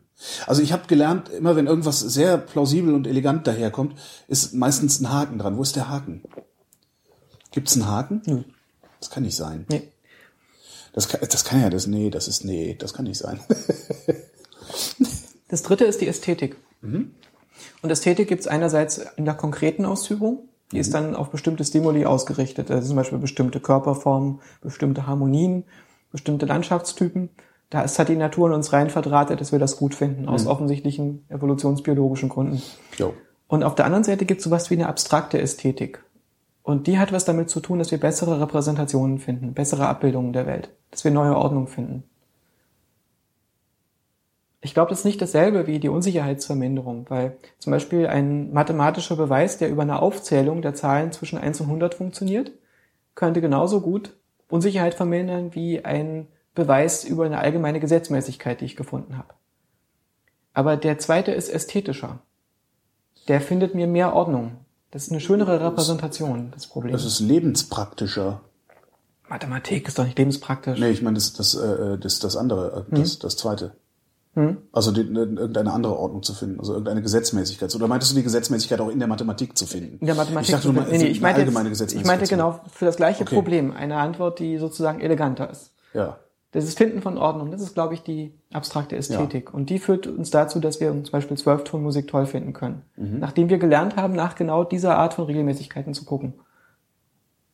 Dann finden wir immer mehr Ordnung. Und dieses Finden von Ordnung selbst erzeugt ein Lustsignal. Also ein positives Verstärkungssignal, das unser Handeln motiviert. Ja. Ja, dann gab es die, äh, die zweite Gruppe von Trieben, das waren die sozialen Triebe. Und im einfachsten Falle in unserem Modell gibt es ähm, vor allen Dingen zwei. Sie haben jetzt Sexualität und so weiter noch nicht drin. Nicht, weil das so schwierig wäre, aber war bis jetzt nicht so dringend ja. ähm, für unsere Computerprogramme. Das ist Affiliation, das ist das Bedürfnis von anderen positive soziale Signale zu bekommen. Sowas wie im einfachsten Falle äh, Lächeln oder Stirnrunzeln sind Applaus. ja ist eine Art Ja. virtuelle Währung. Ja. Evolutionsbiologisch ist das total sinnvoll, weil es führt dazu, dass eine Spezies wie wir, die viel dadurch zu gewinnen hat, dass sie kooperiert, die muss nicht in der Gruppe die Fitness der Gruppe senken, dass, indem man jeden Einzelnen, der irgendwas für die Gruppe tut, dafür bezahlen muss. Ich muss nicht den Getreidespeicher der Gruppe leeren, damit du was für die Gruppe tust, sondern ich kann dich einfach anstrahlen und loben. Du Ja. kriegst also diese virtuelle Währung. Und umgekehrt muss ich auch nicht die Fitness der Gruppe senken, indem ich dich grün und blau haue und du zwei Tage nicht aus deiner Hütte gehen kannst und den Acker bestellen, bloß weil du nicht gruppenkonform gewesen bist, sondern ich kann sagen, du Böser, und dann fühlst du dich ganz schlecht Ja. und ähm, ich habe sozusagen dein Karma-Konto geleert und diese virtuelle Währung funktioniert gleichfalls. Und ich kann mir diese Signale auch selber geben. Das ist auch wichtig, weil ich muss mich ja auch dann sozial konform verhalten, wenn keiner zuguckt. Und diese internalisierten Normen, ähm, die sind anders als die offiziellen. Ich darf heimlich popeln. Ja, Das klar. ist in Ordnung. Ja, Aber sicher. es gibt Sachen, die kann ich nicht machen, ohne dass ich mir nicht mehr in den Spiegel äh, in die Augen gucken kann. Ja. Und das nennen wir normalerweise Ehrgefühl oder so. Das ist Ja. der Name in unserer Kultur Anstand, dafür. ja. Ja, Mhm. genau.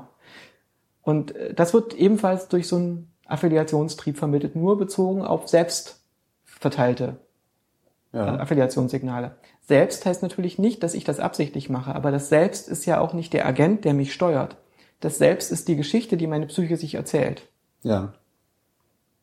Also auf irgendeiner Ebene meiner Psyche ist rein verdrahtet, dass ich dieses oder jedes tun muss, damit ich ein positives Si- Signal kriege. Und natürlich gibt es nicht so einen starken Evolutionsdruck auf diesen Trieb. Diese Triebe sind bei allen Menschen jeweils unterschiedlich stark ausgeprägt. Und ich glaube, dass diese unterschiedlichen Triebstärken maßgeblich erklären, warum es so verschiedene Persönlichkeitstypen gibt. Wenn zum Beispiel jemand einen starken Kompetenztrieb hat, aber einen geringen Affiliationstrieb, dann ist dem möglicherweise relativ egal, was andere Leute von ihm denken, aber es ist ihm sehr wichtig, dass er die Diskussion gewinnt. Damit hat man jemanden, der in dieser Psychologieskala der Big Five jemand wäre, der einen niedrigen Score auf Agreeableness hat. Er ist also relativ aggressiv, sehr Die äh, streitsüchtig.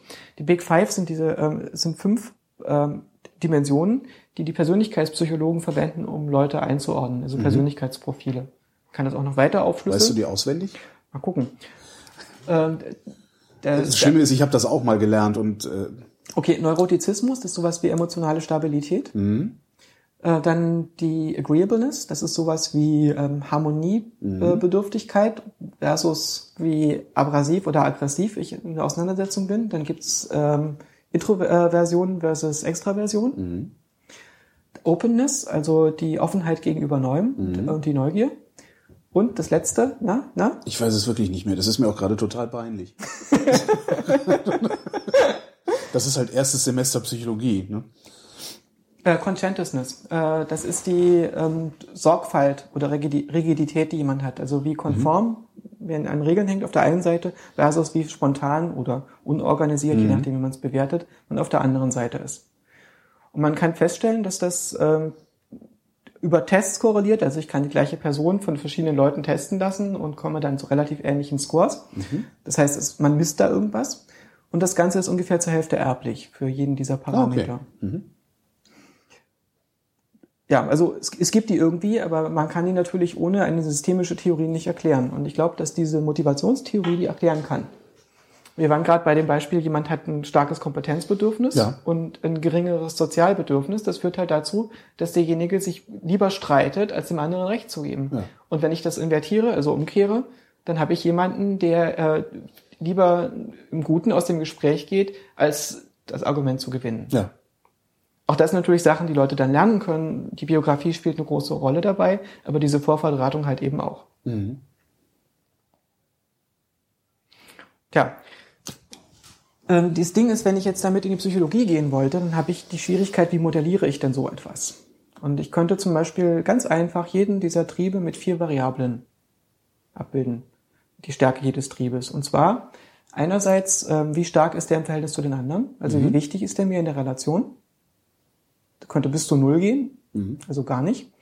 Und äh, dann, äh, wie oft muss ich den wieder auffüllen? Also wie oft muss ich irgendwas machen, um den Trieb zu bedienen? Wie oft muss ich mir zum Beispiel positive soziale Signale aus der Umwelt holen, damit mhm. ich mich wieder gut fühle?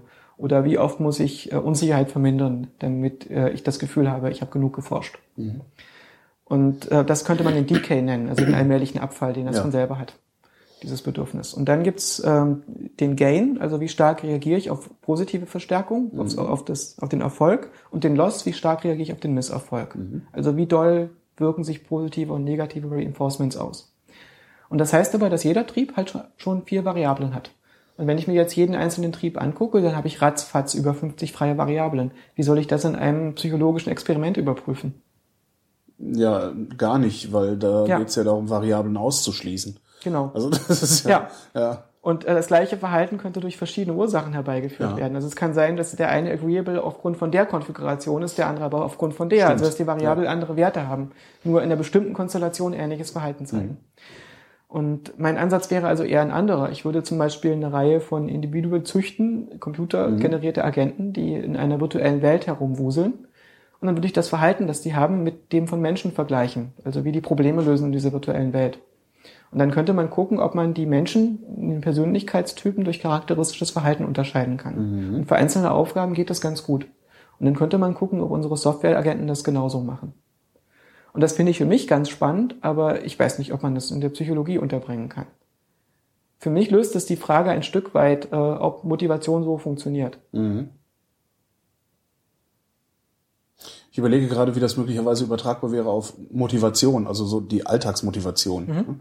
Also was muss ich unternehmen? Also wie, wie würde ich in ein solches Modell oder wie würde ich in ein solches System eingreifen, um, weiß ich nicht, abzuspecken?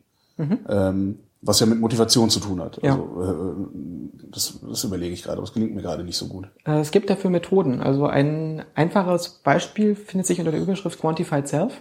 Ja.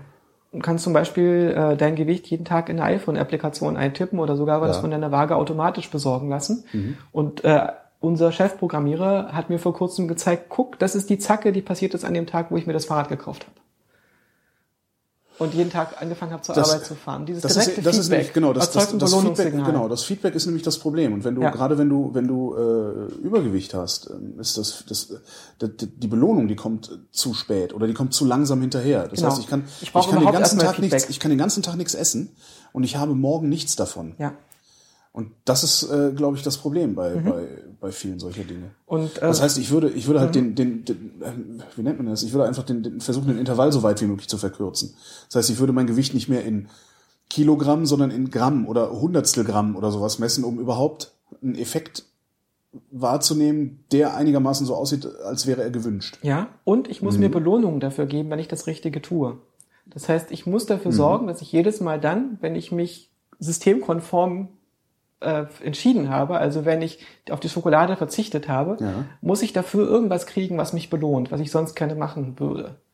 Also sagen wir mal, äh, Aber da hast du natürlich gerade gerade bei Schokolade, das Problem ist, du kannst die Schokolade essen, während du tust, was du ja, ja, aber äh, du kannst ja entscheiden, wer, ob du was kriegst. Also ob dein innerer Affe Ja. den Zucker kriegt oder nicht. Ja.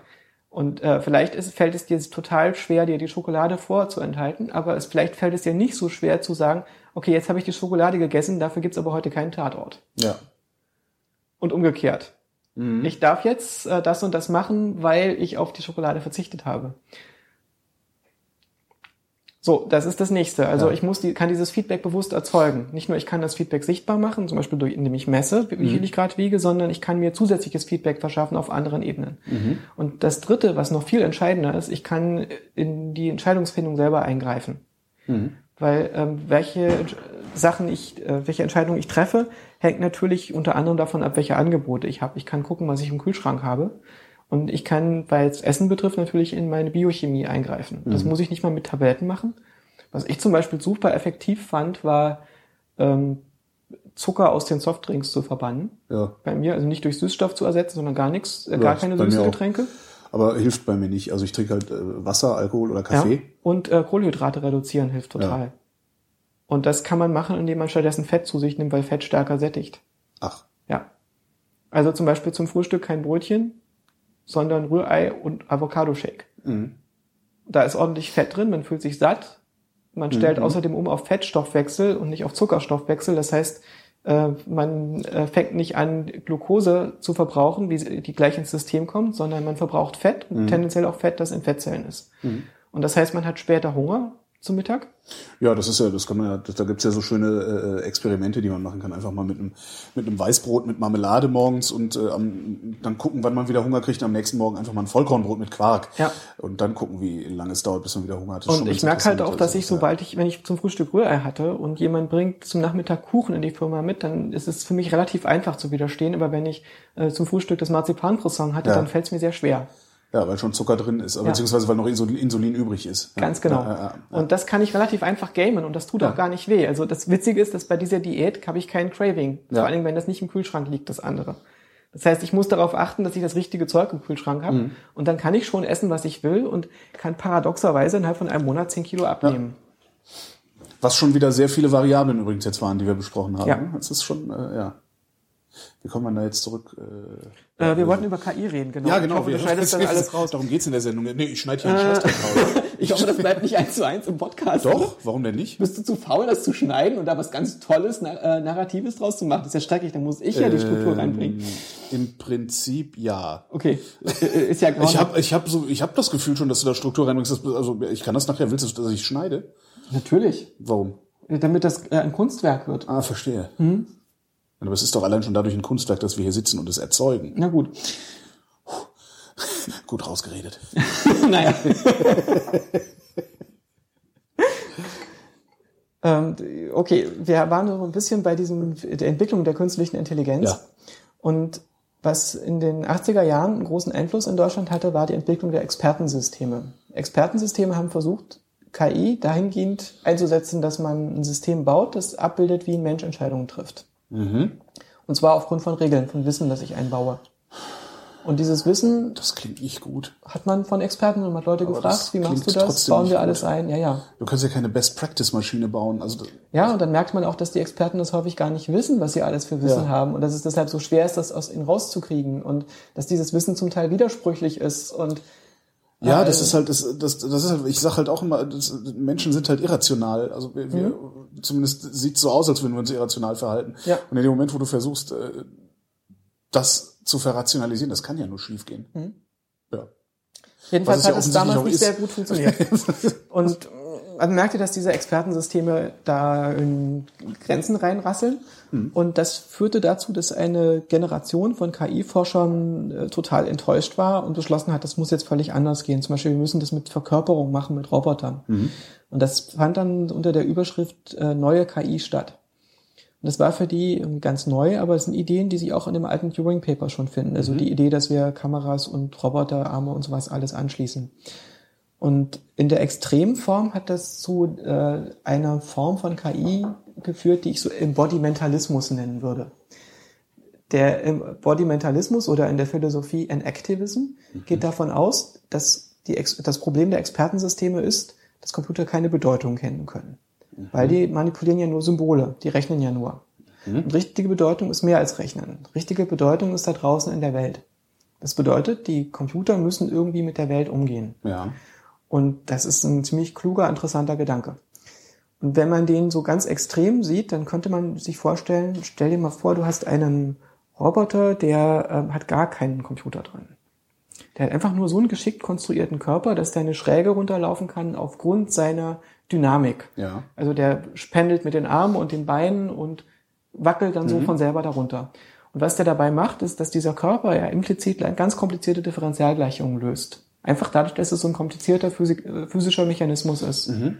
Also wenn ich das ausrechnen wollte, wie der sich bewegen muss, damit er da runterkommt, muss man schon ganz schön viel Rechenkapazität ja. aufwenden. Und das macht er alles von selber. Und im Grunde genommen ist Wie, das, das ja, macht er von selber? Nee, der hat ja, ist ja doch ein Computer drin, der das Nee, muss er nicht. Also ich könnte einfach so eine Art Wackelmännchen machen, so ähnlich wie so ein Fensterkletterer. Ähm, so, so diese, diese glitschenden Gummidinger. Ja, ja, bloß eben aus Metall, der einfach solche Gelenke hat wie wir. Ja und einfach nur durch geschicktes Pendeln sozusagen. Ach so, der, der, der, okay, verstehe. Das ist einfach was, was komplett locker aufgehangen ist und sich so, sozusagen genau. au, selber ausgleicht in ja. seinen Schwingungen. Und solche Passive okay. Walker wurden auch tatsächlich gebaut, auch an Unis, um ja. zu gucken, wie weit man damit kommt. Und das Hat das funktioniert? Das funktioniert, aber cool. die kommen natürlich nicht um die Kurve, weil die können ja nicht steuern, sondern die können Stimmt, nur ja. gerade diese Ebene runterlaufen. Und das hat Leute wie zum Beispiel Rolf Pfeiffer, die äh, damals zu denjenigen gehörten, die von den Expertensystemen so enttäuscht waren, sehr begeistert. Mhm. Der Rolf Pfeiffer hat eine ganze Etage an der ETH in Zürich, wo äh, seine Doktoranden Klapparaturen bauen, die Ebenen runterlaufen und Erweiterungen davon. Hast du das gerade Klapparatur genannt? Okay. Schön und erzählt allen, die es hören wollen, und in der Philosophie sind das ziemlich viele, dass man bewiesen hätte, dass Intelligenz nicht durch Symbolverarbeitung erklärt wäre oder durch Berechnung, sondern dass Intelligenz ein Phänomen ist, das durch die Interaktion zwischen Körper und Umwelt hervorgebracht wird. Hervorgebracht? Ja, wird. und zwar durch Emergenz. Mhm. Die Emergenz beschreibt die Relation zum Beispiel zwischen dem, was ein einzelner Vogel tut und dem, was ein Vogelschwarm tut. Mhm. Das ist relativ mystisch, wenn man sich so einen Vogelschwarm anguckt, der hält sich ja ganz geordnet und wir sehen, wie die Vögel sich aneinander ausrichten und wie die ihren Weg ziehen. Mhm. Aber trotzdem ist es relativ schwer, die Regeln dafür aufzuschreiben, wie man das hervorbringen könnte, dass so ein komplexes Schwarmverhalten entsteht. Mhm. Außer man geht auf die Ebene der einzelnen Vögel runter. Weil es stellt sich heraus, dass die Vögel nur eine Handvoll Regeln befolgen müssen und das ganze komplexe Schwarmverhalten ist einfach nur die Antwort auf die Frage, wie schafft man das, einen Haufen Vögel von A nach B zu bringen, ohne dass sie zusammenstoßen. Das heißt, die ja, orientieren sich an ihren Nachbarn, halten bestimmte Minimal- und Maximalabstände mhm. ein, wechseln ab, sich so ein bisschen ab, damit sie nicht aus der Puste geraten. Und es gibt so ein paar Feinheiten, die dazu führen, dass die Luftwirbel sie nicht zum Abstürzen bringen gegenseitig. Mhm. Und im Großen und Ganzen ergibt sich das daraus. Und die Richtung, die Sie vornehmen, äh, das, das gab mal so einen Versuch mit so Fischen, habe ich mal gesehen, mhm. ähm, wo Sie festgestellt haben, dass der Schwarm sich, also das ist, das ist so eine, was, wie war denn das? Also wenn, wenn genügend Individuen in diesem Schwarm sich in eine, für eine bestimmte Richtung entscheiden, gehen alle mit. Mhm. Also hast du so eine kritische Masse an Individuen, die sich einfach nur entscheiden müssen. Mhm. Äh, und sie entscheiden nach Plausibilität des Verhaltens des nächstgelegenen Individuums. Mhm. Individuums. Das fand ich wirklich sehr spannend. Ja. Das haben sie mit so Fischen. Äh, da haben sie genau. Fische verarscht mit Plastikfischen, die sonst. ja. ja. Das Entscheidende ist halt, das funktioniert immer auf der lokalen unteren Ebene mhm. und bringt dann dieses geordnete Verhalten auf der höheren Ebene hervor. Mhm. Und man sagt also, dieses Verhältnis auf der, Verhalten auf der höheren Ebene emergiert, das taucht ja. auf, wenn man es wörtlich übersetzt. Und manche ja, so Philosophen. Über, Übersummativität habe ich mal gelernt. Manche Leute behandeln die Emergenz so, als wäre die ein Ding. Ah. Aber die ist kein Ding. Die Emergenz ist nicht ein Ding, was draußen in der Welt ist, sondern es ist eine Relation zwischen Beschreibungsebenen. Ja. Zwischen der Beschreibungsebene des Schwarms und der Beschreibungsebene der Welche Filme. Leute sind das, die die Emergenz als Ding behandeln? Emergenzrealisten. Ach, das, das so heißt das. Ja, würde ich das nennen. Okay. Also äh, die, die denken, dass Emergenz real ist. Mhm. Und für mich als ähm, Komputationalisten ist eigentlich gar nichts real, außer vielleicht Information. Mhm. Aber ich hätte auch nichts dagegen, wenn wir in den Nachkommastellen von Pi existieren. Also eigentlich muss überhaupt nichts real sein. Mhm. Für mich ist ähm, diese Frage, was wirklich ist, relativ uninteressant. Genau wie mein Roboter nicht weiß, ob er sich im Labor befindet oder ob er sich in der Computersimulation befindet, ist das Universum für mich auch praktisch nur ein Mustergenerator. Und die Frage ist, welche Muster kann ich in Regelmäßigkeiten zusammenfassen? Mhm. Und was davon wirklich ist, äh, das ist eine müßige Frage. Weil Wirklichkeit ist etwas, was ich nicht überprüfen kann. Es ist gar keine sinnvolle Kategorie. Ja. Ja, weil du nach außen müsstest, um es zu überprüfen. Ja, und es gibt dieses Außen Ja. nicht, in das ich gehen könnte, um zu gucken. Und Zumindest demzufolge kann sich in diesem Außen dahin, auch ja. keine Emergenz aufhalten, sondern die Emergenz ist einfach die äh, Die Frage, Emergenz, wie ist das, verhält sich, die Emergenz wäre dann das Universum. es ist eine bestimmte Ordnung. Die, Für einen Beobachter von außen wäre die Emergenz das Universum.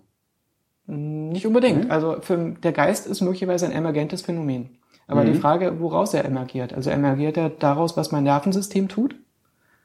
Me- Meine Neuronen? Es ist die Ordnung, die sich daraus ergibt, dass die Neuronen alle miteinander auf eine bestimmte Weise sich so verständigen, wie die Vögel das untereinander tun. Und wenn man genügend Neuronen mit genügend spezifischen Eigenschaften auf eine bestimmte Weise zusammenbringt, entsteht dann ein Geist. Oder ist es das Verhältnis von Körper und Umwelt?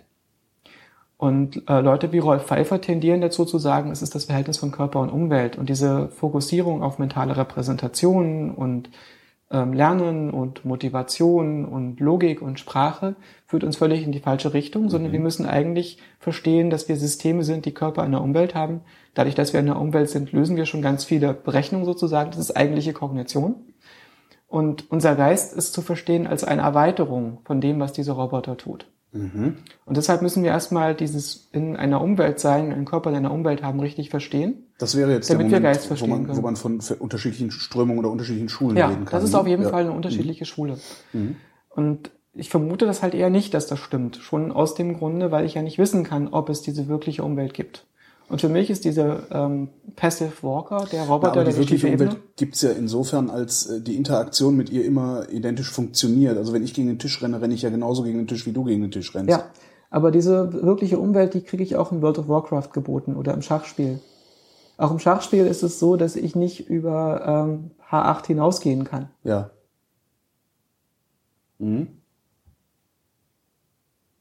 Okay, also du hast dann dein, dein Klapparat. Fang nochmal an. Genau. Ich gerade einen Faden verloren, Ähm, verdammt.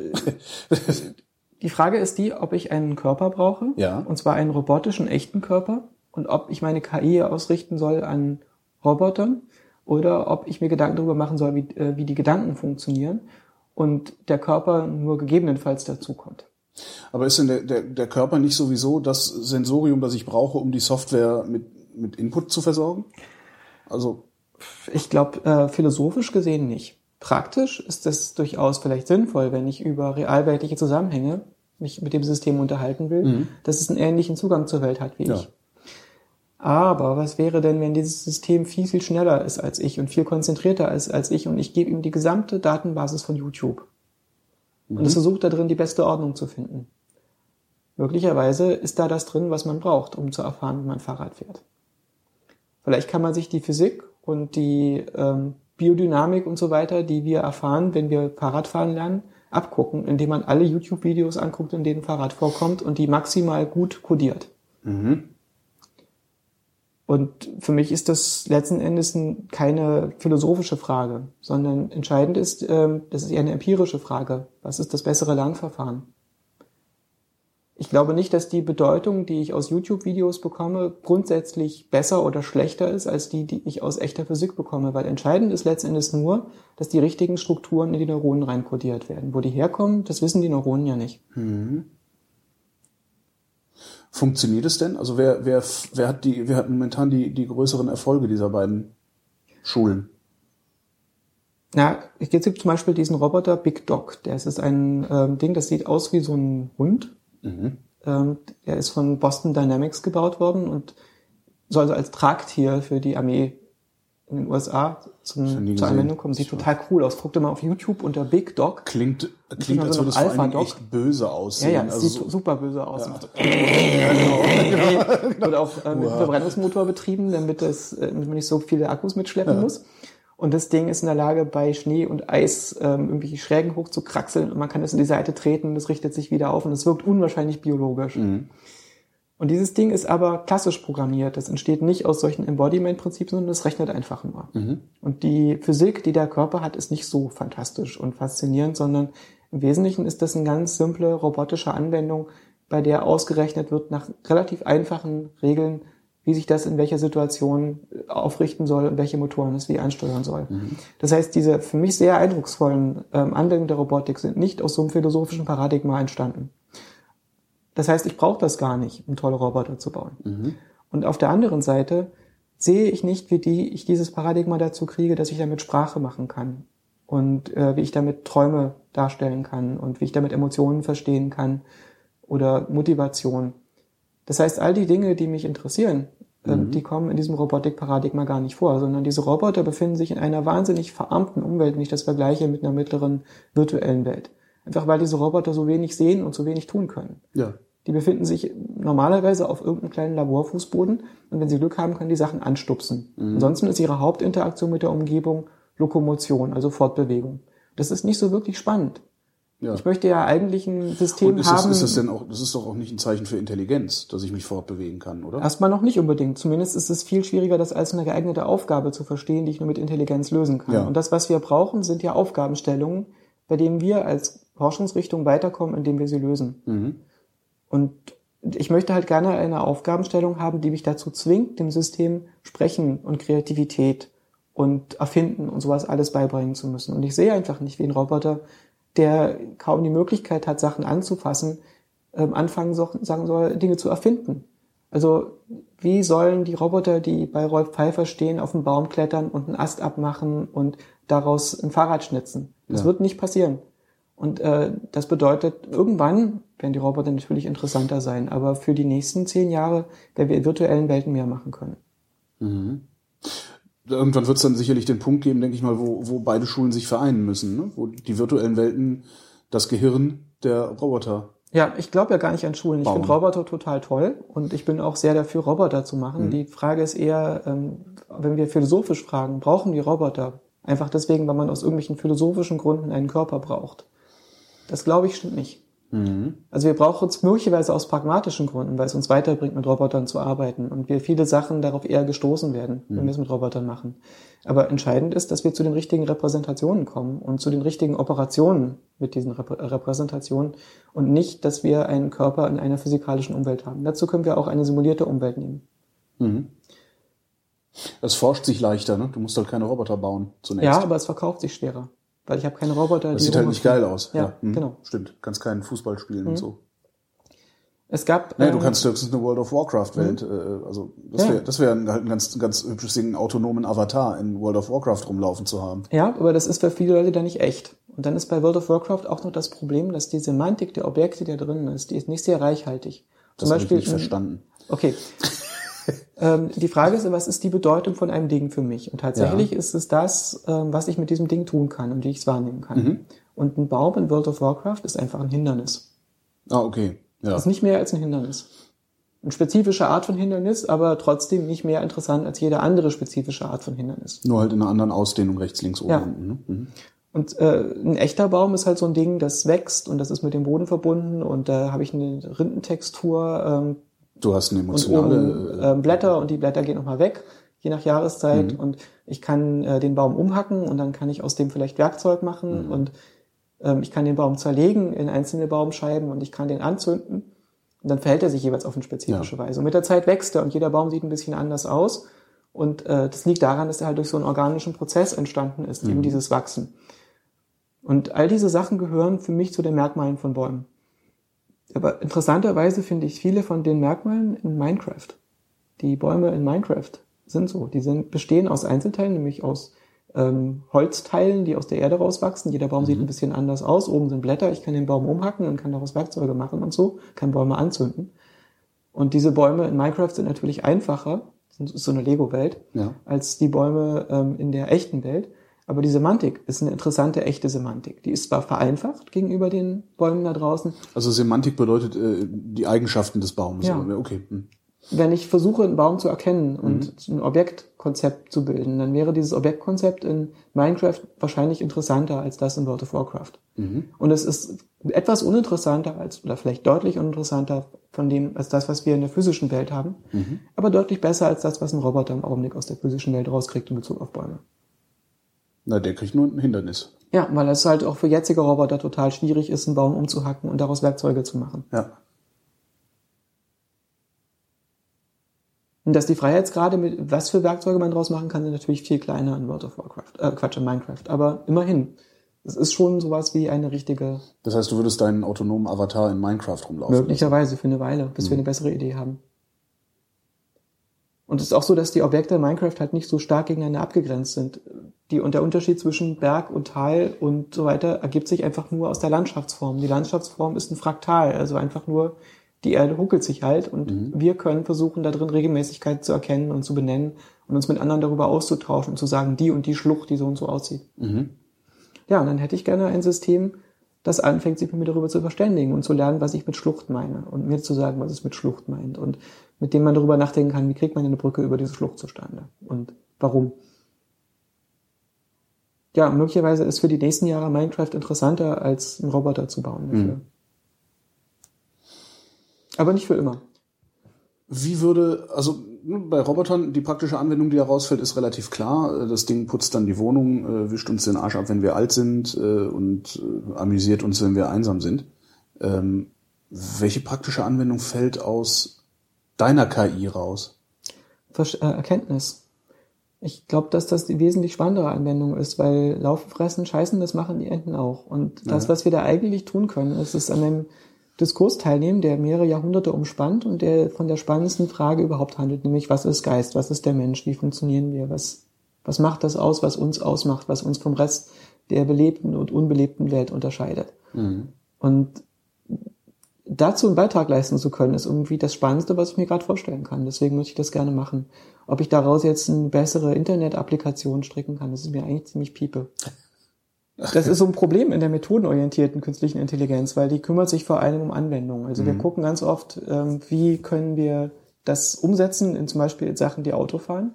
Und die andere Sache ist vielleicht, ähm, wie können wir das messen und vergleichen? Wie können wir Eigenschaften davon beweisen und so fort. Das heißt, wir fragen nicht mehr, wie weit bringt uns das einem Verständnis von Geistigkeit weit näher, sondern wir fragen, ähm, können wir denn über diesen Kalman-Filter beweisen, dass der bessere Eigenschaften hat als äh, das Vorgängermodell oder funktioniert dieses maschinelle Lernverfahren bezogen auf dieses Testset besser als jenes?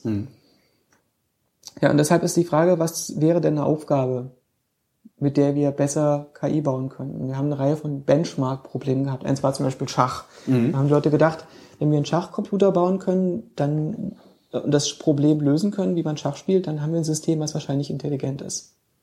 Shannon hat sich darüber schon Gedanken gemacht, dieser Mann mit der Informationstheorie. Und er hat so überlegt, es gibt eigentlich zwei Grundstrategien, die man da verfolgen könnte. Die eine wäre zu sagen, wir gucken einfach für jeden möglichen Zug, den ich offen habe, welchen möglichen Zug könntest du als Antwort machen? Ja. Für jeden möglichen Zug, den ich äh, darauf antworten könnte, gucken wir wieder, welchen Ja. du machen kannst, so lange bis zum Ende. Ja, aber es gibt ja ein Ziel, eben. Es gibt ja ein definiertes Ziel Ja. und von da aus kannst du das ganze Ding ja rückabwickeln. Genau, und nach so und so viel zig Zügen kommt matt, in jedem Ja. Falle, und dann wissen wir das beste, die beste Strategie für Schach, und dann ist Schach gelöst.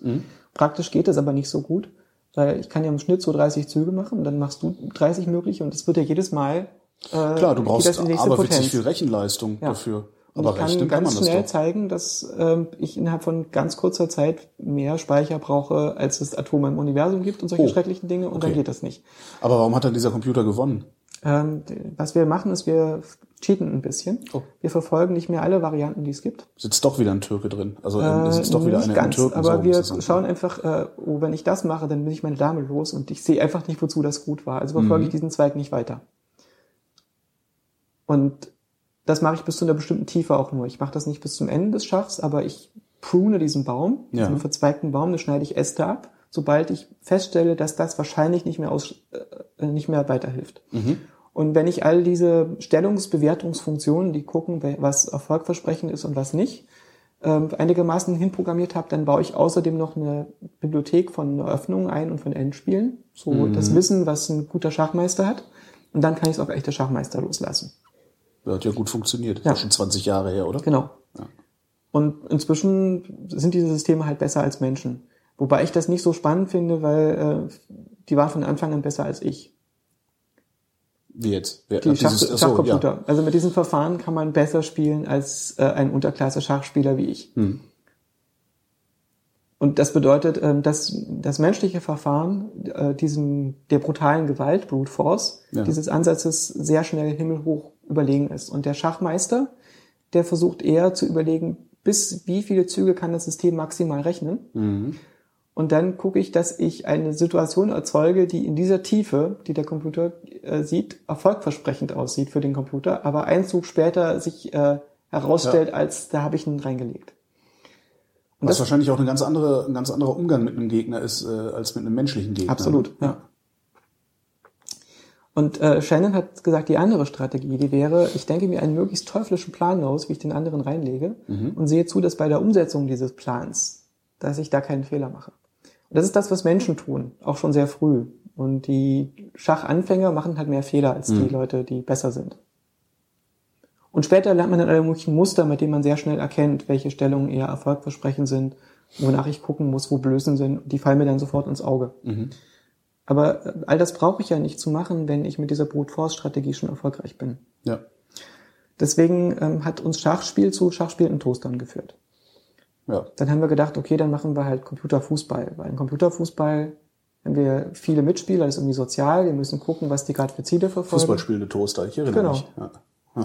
Also vielleicht sind es Insekten, die dabei entstehen, aber zumindestens, ich glaube, dass beim Fußball auf dem Feld gar nicht so viel interessante Intelligenz stattfindet.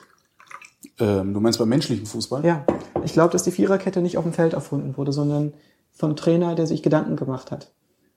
Das ist kein emergentes äh, Phänomen aus der Intelligenz der Spieler, sondern das ist eher durch die Betrachtung des Spiels entstanden. Ja, denke ich aber auch. Ich meine, wenn man sich so ein Spiel anguckt, äh, die Spielzüge, die da stattfinden, die passieren ja nicht zufällig. Ja. Also, ja. Ja. Ja. Ja, dann sowas wie Jeopardy. Inzwischen, Jeopardy ist durch ein Expertensystem gewonnen worden, und zwar ein neues, was halt viel besser daran ist, äh, Wissen zu verwalten und darauf zuzugreifen und zu durchsuchen und einfache Sprachverarbeitung zu machen. Wobei ich das auch noch, also das ist jetzt aus meinem Mund ein bisschen überheblich, aber das finde ich auch noch trivial irgendwie. Also Ja. Das ist halt, ja, das ist eine, so eine naheliegende Aufgabe, die, wo ich auch wieder denken würde, ja, mit genügend Speicher und Rechenleistung ist das halt lösbar. Du musst halt einfach nur sehr viele Worte zusammensetzen können. Genau. Und dann ist die Frage, was für eine Aufgabe Oder könnte man nicht einfach mit. Speicher und Rechenleistung lösen? Und ich vermute, dass es sowas sein könnte wie Filme verstehen. Also wenn ich meinem Kind einen Film zeige, zum Beispiel sagen wir Totoro oder Was? ähm, das ist ein japanischer Film von mir, sag nehmen wir Rotkäppchen, das Okay, kennen wir beide. Rotkäppchen, das, ja. Hm? Und äh, ich frage mein Kind, ähm, sag mal, ähm, warum sagt denn der Wolf zu Rotkäppchen, es soll den anderen Weg nehmen?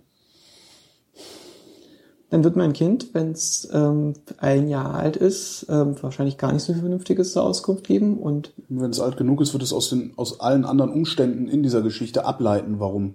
ja, und es wird auch vor allen Dingen auch Sachen, die es über die Welt weiß, Ja. die es dann anwendet zur Erklärung, Ja. Sachen inferieren. Es wird dann zum Beispiel äh, vielleicht sagen, äh, der Wolf wollte, dass das Rotkäppchen da lang geht. Das stimmt auch, das ist interessant. Der Wolf hatte das Ziel, dass das Rotkäppchen ein Ziel hat. Ja. Das ist eine Ebene. Und eine tiefere Ebene ist, ist dass der ähm, Wolf dachte, dass sie gerne Blumen pflücken will für die Oma. Das heißt, das Kind erkennt an der Stelle, warum der Wolf äh, den Grund hatte zu glauben, dass diese Erklärung das Rotkäppchen dazu bringt, den anderen Weg zu nehmen. Mhm.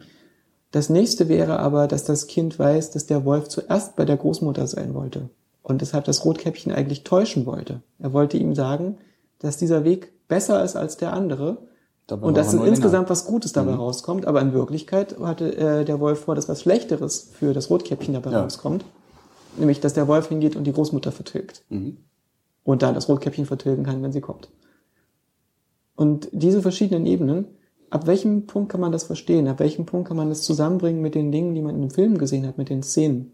Ab welchem Punkt kann man die Figuren als Rotkäppchen und so weiter erkennen? Das heißt, ich habe Aufgaben auf allen Ebenen. Es geht los mit Objektpermanenz, mit Erkennung von ähm, Agenten, mit Agenten, Erkennung von Absichten, dann Theory of Mind, False Belief Task, also Objektpermanenz, äh, Rotkäppchen ist immer Rotkäppchen. ähm, ja, es gibt überhaupt Objekte, die zusammenhängen und die Ah, okay. auftauchen und später die Frage, ähm, handelt es sich um Instanzen von, des gleichen Objekts? Also Mhm. ist das dasselbe Rotkäppchen oder ist das nur das gleiche Muster an anderer Stelle?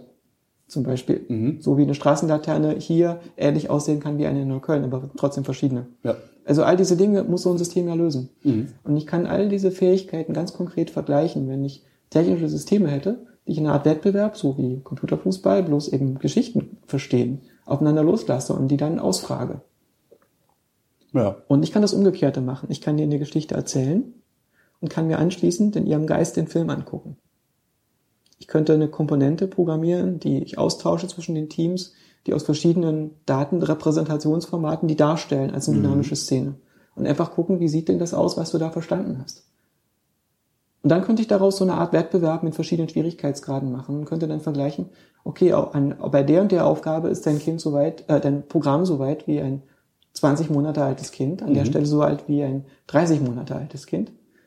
Und an der und der ist es so weit. Und das ist im Vokabellernen so und so gut und im Verstehen von Zusammenhängen so und so gut und könnte also direkt Tests aus der Psychologie, aus der Entwicklungspsychologie und so weiter nehmen, qualitative und quantitative Tests und könnte ähm, Fortschritte vergleichen. Das passiert aber nicht, ne? Das ist Bis jetzt im Moment das ist das nicht. noch dein feuchter Traum. Das ist mein feuchter Traum, aber das würde ich super geil finden. ja, klar. äh, weil es würde uns auch dazu zwingen, dass wir unsere Systeme vergleichbar machen. Und das ist der große Vorteil von solchen Sachen wie Fußball und Computerfußball.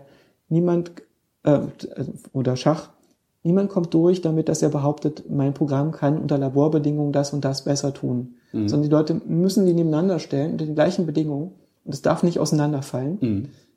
Und die Leute können auch nicht mit der Illusion durchkommen, dass wenn sie dieses Problem gelöst haben, dann ist alles gelöst. Die Forscher sind ja auch nur Menschen Ja. und die suchen sich dann einen Hammer. Und dann ist die Tendenz ja, dass man glaubt, dass jedes Problem ein Nagel ist. Und wenn wir es nur schaffen würden, den Hammer auf die richtige Weise zu führen, dann hätten wir alle Nägel drin. Und so eine komplexe Aufgabe würde uns dazu bringen, dass wir einsehen müssten, was für Felder alle noch unbeackert sind. Wir stellen dann vielleicht fest, okay, wir lösen die Wahrnehmung, wir lösen das äh, Reinforcement Learning, wir lösen möglicherweise auch Theory of Mind, also dass ich dich interpretiere als jemanden, der was denkt, der Ja. Beliefs und Intentions hat. Aber vielleicht habe ich nicht gelöst, dass ich ähm, eine Biografie von dir abspeichere und dass ich die zeitlich einordne und dass ich das zusammenbringe mit Ereignissen, die vorhin gewesen bin. Und wie bringe ich das rein mit dem Tag-Nacht-Rhythmus von der Geschichte und so weiter und so fort. Also all diese ganzen Geschichten. Ja, dieser Kleinkram. ja, ja, genau dieser kleine Was bedeutet das eigentlich? Also warum, warum ist es, ich werde oft gefragt im, im Radio, ich will halt immer wissen, wie heißt du, woher kommst du und wie alt bist du? Mhm. Und ähm, mir wird oft vorgeworfen, ja, das mit dem Alter ist ja nur, weil ein Jugendradio sein, die Älteren raushaben wollt. Dabei stimmt das halt gar nicht. Weil ich kann aus deinem Alter und deinem Ort, an dem du lebst, äh, sehr gut darauf schließen, wie deine Sozialisation verlaufen ist. Aufschrei. Und, ob- und ob wir, ja. Irgendwie. Aber äh, ich kann halt, ich kann halt wirklich Rückschlüsse äh, ziehen, ähm, ob wir, auf, auf welcher, auf welcher mal, kulturellen Basis wir uns treffen können. Genau. Ja, wenn du mir sagst, du bist 40 Jahre alt und wohnst in Darmstadt, ist die Wahrscheinlichkeit sehr groß, dass wir beide über Magnum lachen können. Wenn du sagst, du bist 40 Jahre alt und wohnst in Halle an der Saale, ist die Wahrscheinlichkeit groß, dass du Magnum nicht gesehen hast, sondern dass ich irgendwie über, weiß ich nicht, die Olsenbande mit dir reden muss. Ja, hallo schon. Das na, Dresden eher. muss nicht, nicht notwendigerweise kann auch sein, also ich meine, mittlerweile äh, findet da ja auch Migration statt, sehr viel äh, äh, hin und her. Nee, äh, Dresden auch- war so das Tal der Ahnungslosen. Die hatten Ja. kein Westfernsehen, aber Ja, die, haben Halle aber- hatten Westfernsehen. Ich habe neulich habe ich äh, ähm, auf, auf YouTube irgend so eine Doku gesehen mal wieder über die DDR und die haben irgendwann sind die hingegangen, weil sie gedacht haben, okay, wenn wir den Leuten Westfernsehen zugänglich machen, Mhm. dann mucken die nicht so auf. Und die haben halt tatsächlich äh, Antennen zugelassen im Tal der Ahnungslosen Ja. Und das, äh, Also sie haben festgestellt, dass die Ausreisequote in den Gegenden, die kein Westfernsehen hatten, größer war. Ach, Und ich kann das cool. auch total nachvollziehen. Ich meine, äh, wir hatten ja Westfernsehen und wir haben diese Tanten gesehen, die ihre Hände in Palmolive baden, dem einzigen natürlichen Protein. Die sind doch alle total wahnsinnig. Mhm. Ja. Also von außen gesehen ist der Kapitalismus ein wahnsinniges System. Und die Ja, äh, also DDR mittlerweile- nervt zwar total, aber äh, auch dieses Sache, wofür man lebt, also dass man die richtige Lebensversicherung, das richtige Auto und das richtige Ja. Waschmittel hat, das sieht von außen ziemlich absurd aus. das ist absurd. Also ich behaupte sogar, dass es absurd ist. Im Sinne von ist. Was man ja durchaus Hm? Ja, ja. bestreiten kann, dass überhaupt was ist. Aber wenn es ist, dann ist es absurd. Ja, Ja. ja. Hm. Ja, aber diesen Kleinkram, also wie, wie, wie bringt man eigentlich so einem System bei, aus dem Alter eines Menschen darauf zu schließen, worüber man mit dem Menschen reden kann? Das ist, ja. Ja, vielleicht ist es viel einfacher, als man eine- denkt. Vielleicht würde es ausreichen, dass man so ein allgemeines Menschenerkennungs- und Biografie-Aufzeichnungsmodul hat. Ja. Und dann macht man eine große statistische Datenanalyse Na, du brauchst und das also fällt das von alleine ab hinten raus. 1970, wenn du dich mit Menschen unterhältst, die ab 1970 äh, geboren wurden, Mhm. kannst du im Grunde einfach alle Fernseharchive da reinpumpen. Ja. So. Ja, klar. Und dann kannst du halt, ne?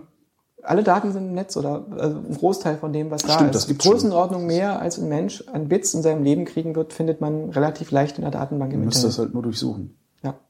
Und das geht auch. Es ist nicht so schwer, da ranzukommen. Hm. Ich meine, äh, die ganzen Interfaces sind ja da. Und Ja. wenn ich irgendwann an den Punkt komme, wo ich, wo Google mich mit der Sperre belegt, weil ich zu viel auf YouTube harveste und Videos angucke, dann kann ich auch mit Google reden, ob ich das nicht direkt mit ihnen machen kann. Ja.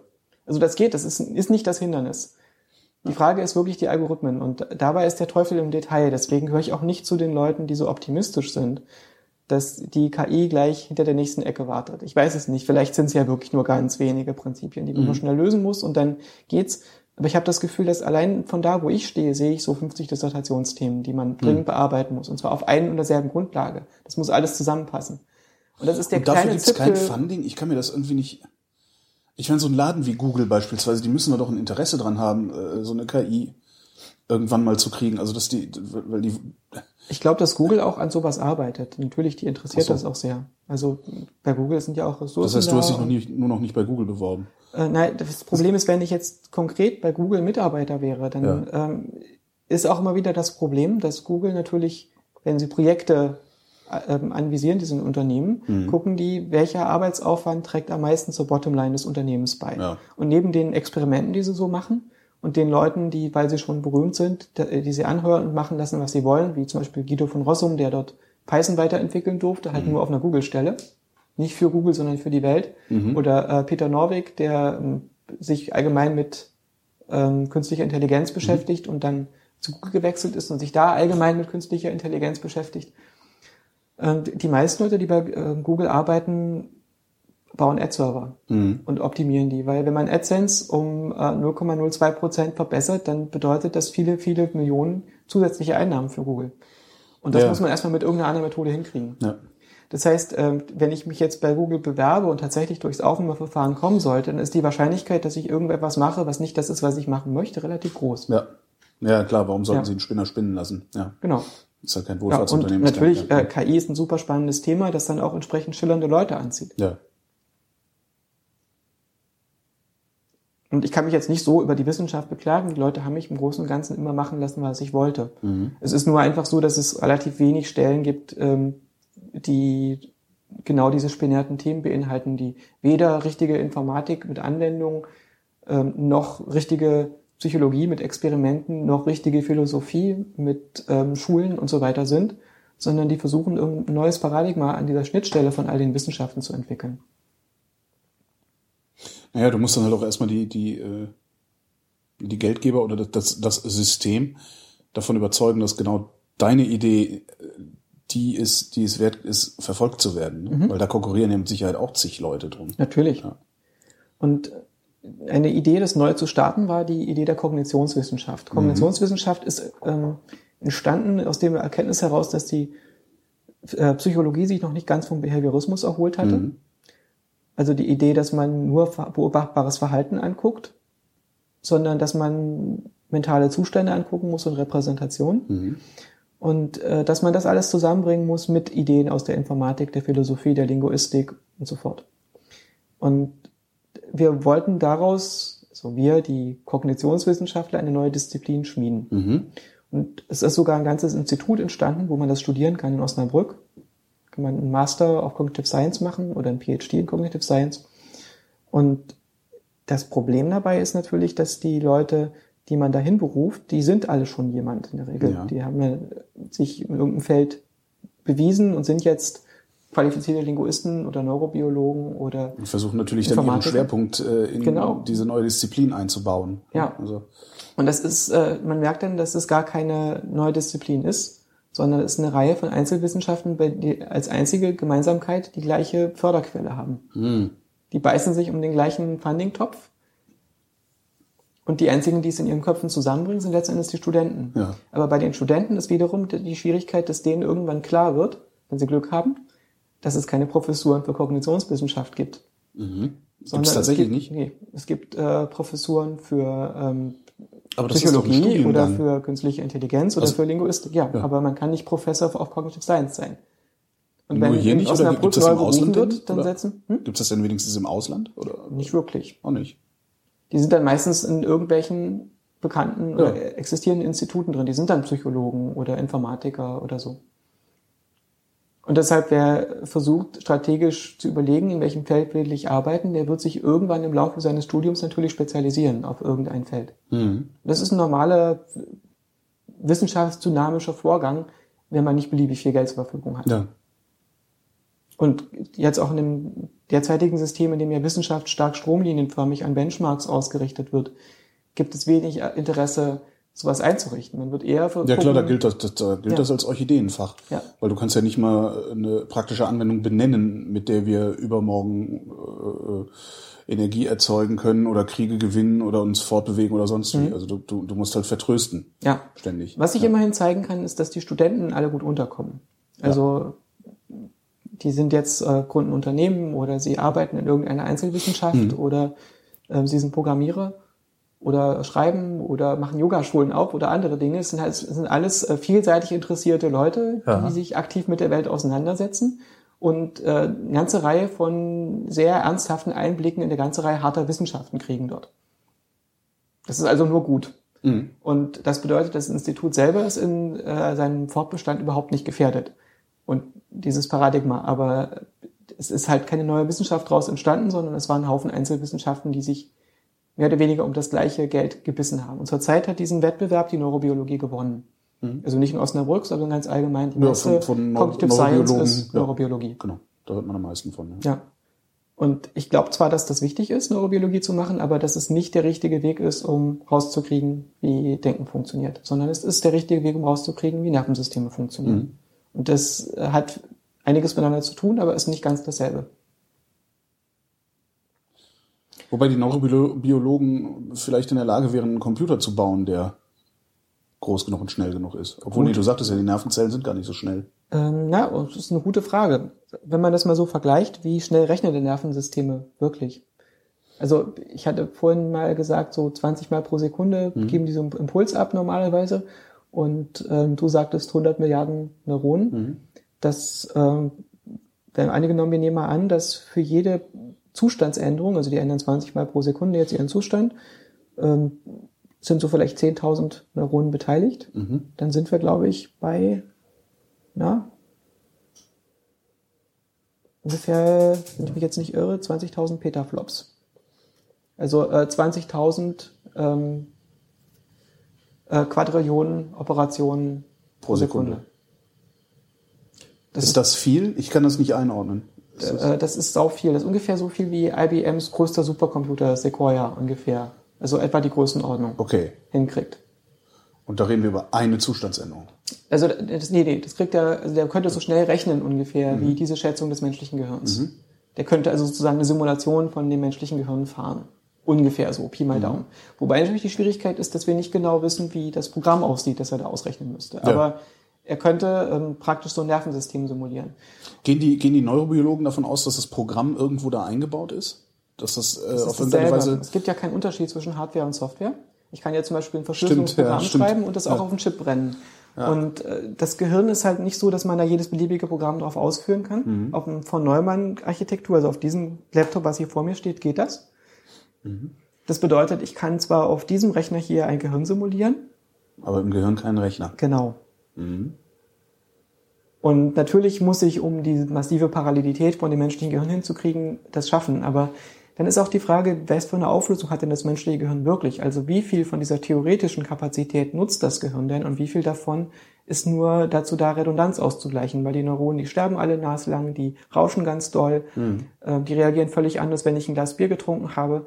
Und trotzdem kommt da im Großen und Ganzen was Vernünftiges dabei raus. Ich weiß, ich kann einem Menschen, wenn er, solange Kind ist, jedenfalls die Hälfte im Gehirn wegballern und dann kann der immer noch Informatik studieren, weil, nachdem sich das neu verteilt hat. Und dann kann man ähm, ganz viel wegtrinken und dann wird er immer noch einigermaßen gerade auslaufen und vernünftige Dinge tun. Das heißt, ich brauche nicht all diese Redundanz. Und wenn ich mir überlege, ich hätte ein System, was nicht so ungenau ist, was nicht so stark rauscht wie biologische Neuronen, sondern bei dem ich besser ausrechnen kann und einstellen kann, an welchen Stellen es wie viel genau rauscht und so. Wie viele Nervenzellen bräuchte man dann überhaupt Ja, noch? ne? genau. Und braucht man für alle Sachen wirklich Nervenzellen? Dass wir konnektionistische Modelle brauchen an vielen Stellen ist klar. Aber wir brauchen auch das, was symbolische Verarbeitung macht. Also zum Beispiel, um planen zu können, müssen wir Ereignisse voneinander abtrennen und in eine andere Reihenfolge bringen können. Mhm. Für Sprache was ähnliches. Also wir müssen Symbolketten haben, wobei sich jedes Symbol vom anderen sauber trennen lässt. Mhm. Und mit denen müssen wir dann diese assoziativen Konzepte herbeibeschwören können. Aber trotzdem brauchen wir diese zusammensetzbaren Elemente. Sprache ist ja immer wieder zusammensetzbar wie Lego-Bausteine. Ja. Und das bedeutet, wir brauchen sowohl die symbolischen Operationen als auch die ähm, assoziativen Operationen. Die müssen wir in einem Modell zusammenkriegen. Aber möglicherweise sind die assoziativen Operationen, äh, ähm, mit denen wir die symbolischen darstellen, weil die Neuronen ja assoziativ funktionieren, relativ ineffizient implementiert. Vielleicht können wir die, ja viele Sachen einfacher machen. Oder manches einfacher. Was schwebt dir da vor? Na, möglicherweise ist es so, dass wir äh, grammatische Operationen, äh, dass die mit weniger Aufwand stabil zu kriegen sind.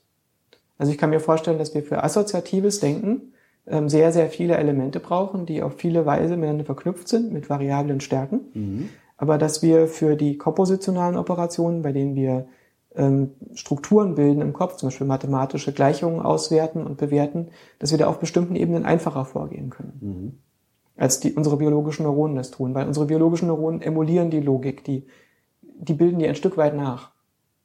Aber es ist für Menschen sehr schwer, logisch zu denken. Wir können das nur ganz, ganz primitiven Zusammenhängen. Stimmt. Ja.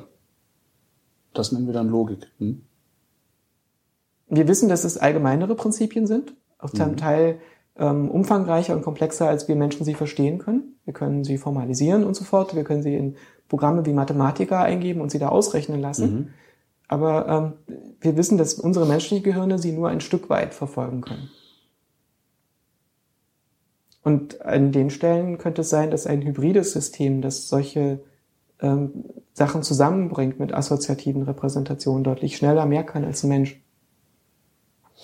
Also das System würde dann auf Datenbanken zugreifen, also auf Libraries Zum sozusagen. Beispiel. Äh, äh, Ja. ja.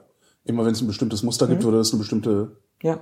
Ja. Mein eigenes äh, Tendenz wäre schon mehr darauf zu gucken, wie funktioniert menschliche Informationsverarbeitung, also wie funktioniert das Assoziative und wie bekomme ich das Assoziative dazu geprügelt, dass es Logik emuliert, statt andersrum anzufangen. Aber irgendwann können wir vielleicht feststellen, dass wir viel weniger Aufwand betreiben müssen, als die Natur betrieben hat mit ihren 100 Milliarden glukosefressenden Neuronen. Das andere Ding ist, die ähm, Computer skalieren natürlich viel besser als menschliche Gehirne. Unser jetziges Gehirn braucht 20 Prozent der Glukose, die unser Körper zur Verfügung stellt. Das ist sehr teuer. Man Ja. kann es als Natur nicht einfach größer machen. Aber in der Informatik kann ich einfach bis Weihnachten warten, dann kann ich mir einen Computer kaufen fürs gleiche Geld, der doppelt so groß ist. Stimmt. Ja. Ist das, wenn du hergehst und sagst, ich versuche jetzt eine, eine Software zu schreiben, die Intelligenz, äh, die intelligent ist, nicht die Intelligenz simuliert, machst du das nebenbei? Nee. Oder ist das wirklich was, was immer noch äh, im Grunde nebenbei auf, auf dem Niveau eines Gedankenexperimentes äh, stattfindet äh, und du bräuchtest eigentlich fünf Jahre Zeit, um dich da komplett drin zu versenken? Brauche ich natürlich mehr als fünf Jahre. Aber die Uni Ich- ist bis jetzt auch sehr nett zu mir gewesen. Ich kann mich echt nicht beklagen. Also ich durfte schon vor dem äh, Diplom damals ähm, Seminare veranstalten und Studenten zusammenholen. Dann haben wir angefangen, uns mit kognitiven Architekturen zu beschäftigen. Die waren damals in Informatik nicht im Lehrplan. Aber niemand hat was dagegen gehabt, dass wir dazu Seminare veranstalten. Und äh, dann habe ich so 2000 Diplom gemacht, zwischendurch ein Jahr in Neuseeland studiert. Und äh, was sehr Interessantes gelernt, nämlich dass Denken sehr viel mit Kompression zu tun hat. Dazu komme ich gleich. Kompression. Mhm. Ich bin gespannt. Und äh, dann äh, haben wir so bis 2003 angefangen, die Grundlagen für eine eigene kognitive Architektur zu entwickeln. Auf den, aufgrund der Theorien zum Beispiel von dem Dietrich Dörner. Und da Simulationen zu machen, zum Beispiel genetische Simulationen, wo wir ganz viele Agenten durch eine Umwelt schicken, in der sie lernen, was für sie gut ist und was nicht, was für Ressourcen sie verwenden können, was für welche nicht. Und der die lernen, sich gegenseitig Wege mitzuteilen, nachdem sie die erforscht haben, Gruppen bilden und ähm, Ameise. Im Prinzip bisschen wie Ameisen, aber schlauer als Ameisen. Weil bei Ameisen ist vermutlich relativ fest eingebaut, wovon sie leben können und wovon nicht. Und worauf sie achten in der Umwelt und worauf nicht. Und unsere Systeme wussten sehr wenig über die Welt. Also am Anfang gar nichts. Und dann haben die mit der Zeit nur gelernt, dass spezifische Dinge ähm, ähm, äh, zu Befriedigungen führen. Und Alles, auch nicht. alles, alles, was eckig ist, ist gut, sozusagen. so ungefähr. Ein bisschen ist das ja auch bei Menschen so. Zum Beispiel, wenn so ein kleines Kind auf die Welt kommt, dann weiß das noch nicht, was Hunger ist. Ja. Sondern das äh, hat drei Arten von Reflexen, nämlich einen ähm, Brustsuchreflex. Und äh, wenn man äh, ihm was in den Mund steckt, dann so ein Ansaugreflex. Und wenn man den Mund voll macht, dann ein Schluckreflex. Und diese drei Reflexe führen dazu, dass das Kind durch Zufall lernt, Milch zu trinken. Und was das Kind dann im Nachhinein lernt, ist, dass äh, eine bestimmte Art von Leid weniger wird, wenn es das macht. Ja. Und damit wird eine Assoziation hergestellt zwischen dem Suchen der Brust und der Befriedigung von Hunger. Ja. Und später lernen wir, dass wir Hunger auch durch andere Sachen befriedigen können und bilden eine Kategorie von Essen, nämlich alles, was diese spezifische Art von Bedürfnis befriedigt. Und das haben wir versucht nachzubilden mit unserem System. Und wir haben halt gemerkt, sobald die Welt ein bisschen komplexer ist und zum Beispiel giftige Dinge drin vorkommen, dann müssen wir entweder damit leben, dass sehr viele von unseren Agenten sich vergiften, oder wir brauchen irgendjemanden, der sie an die Hand nimmt, wie so eine Mama, und ihnen zeigt, was sie essen dürfen oder was nicht.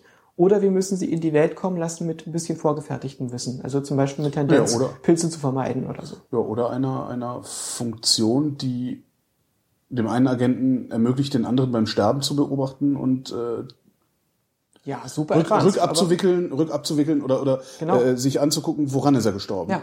Also was, was Ja. ist da äh, Genau. die Ursache? Ja. Kompression? Denken hat mit Kompression zu tun. Genau. Ich wollte immer mal nach Neuseeland, hat mich super interessiert, Ja. schönes Land und so. Und ähm, da ging dann auch das Internet los und man konnte so gucken, was für Unis es gab. Es gab sieben Unis und die mit dem besten Webauftritt war in Waikato.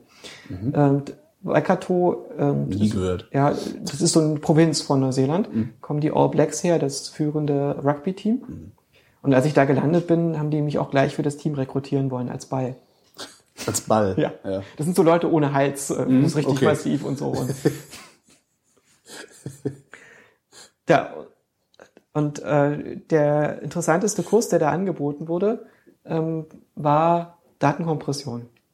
Datenkompression fand ich super öde. Also niemals freiwillig da reingehen, aber Ja. es war halt zufällig irgendwie das Beste, was zufällig in dem Jahr da war. Was war denn das Schlechteste, um Gottes Willen? Ähm, also Signalverarbeitung habe ich auch noch gehört, das war noch so ganz okay. Aber es waren so, so Datenbankenzeug und so und äh, also so technisch und äh, das macht man halt mal und bringt sich das bei, aber das ist nicht, wo man als Lebensinhalt freiwillig hingeht. Und Datenkompression war noch so das Theoretischste. Und äh, wie sich herausstellte, der Professor, der das unterrichtete, Ian Witten, ähm, ist super, super schlau und ehrgeizig und der hat sehr früh sich damit beschäftigt, wie unser Gedächtnis funktioniert, in einer sehr abstrakten Weise und ist von daher überhaupt zu der Idee von Datenkompression gekommen. Datenkompression läuft nämlich so, dass man nur das aufschreibt, was man noch nicht weiß. Ja. Das, was man vorhersagen kann, muss man ja gar nicht aufschreiben. Also geht es darum, wie kann ich das, was bis jetzt passiert ist, so codieren, dass es mir möglichst gut vorhersagt, was als nächstes passiert. Und dann muss ich nur die Differenz aufschreiben. Also geht es bei Datenkompression immer darum, dass ich die Welt beobachte oder meine Datenquelle, zum Beispiel eine Menge von Audiodaten oder eine Menge von Text oder eine Menge von Bildern oder Video und versuche in denen Regelmäßigkeiten zu finden. Und die versuche ich geeignet zu codieren, um vorherzusagen, was als nächstes kommt. Das hat verdammt viel Ähnlichkeit mit dem, was unsere Kognition tut. Und wenn ich jetzt noch einführe, dass das Ganze verlustbehaftet sein darf, dass ich also nicht jedes einzelne Gegrissel abspeichern muss, sondern nur abspeichern muss, dass da Gegrissel ist. Und wie das Gegrissel im Einzelnen aussieht, ist nicht so wichtig. Dann kann ich ganz viel Daten speichern. Ich, wenn ich also anfange, Relevanzbewertungen zu machen. Und tatsächlich wäre vermutlich die beste Kompression eines Films eine Beschreibung des Films. Vielleicht keine menschliche Beschreibung, sondern so eine Art Gedächtnisbeschreibung eines Ja. Films. Und das, was wir tun, wenn wir die Welt betrachten, ist im Grunde genommen, wir komprimieren sie. Wir versuchen, die Regelmäßigkeit in der Information zu finden, um vorherzusagen, was als nächstes kommt. Bezogen auf die Sachen, die für uns relevant sind. Ja, klar. Beim Blade Runner reicht es einmal, die Welt gesehen zu haben, in der der stattfindet. äh, Und ich muss mir, ich kann mir alles, was sonst im Blade Runner passiert, kann ich mir in diese Welt hineindenken. Ja. Genau. Und ich muss nicht jedes Mal die Welt neu sehen. Mhm. Ja. Das nächste, was ich spannend finde, ist, dass dieses Wahrnehmungsprinzip ähm, etwas ist, was auch im Gedächtnis stattfindet. Wahrnehmung funktioniert ja nicht so, dass ich die Welt sehe, wie sie ist, sondern ich verwende meine Modelle, die ich von der Welt habe, um die Welt einzuordnen.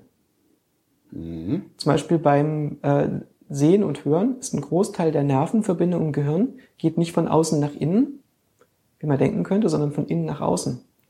In Wirklichkeit ist ein Großteil unserer Wahrnehmungsprozesse damit beschäftigt, vorherzusagen, was als nächstes kommt Ach. und zu, zu gucken, wie weit das abweicht.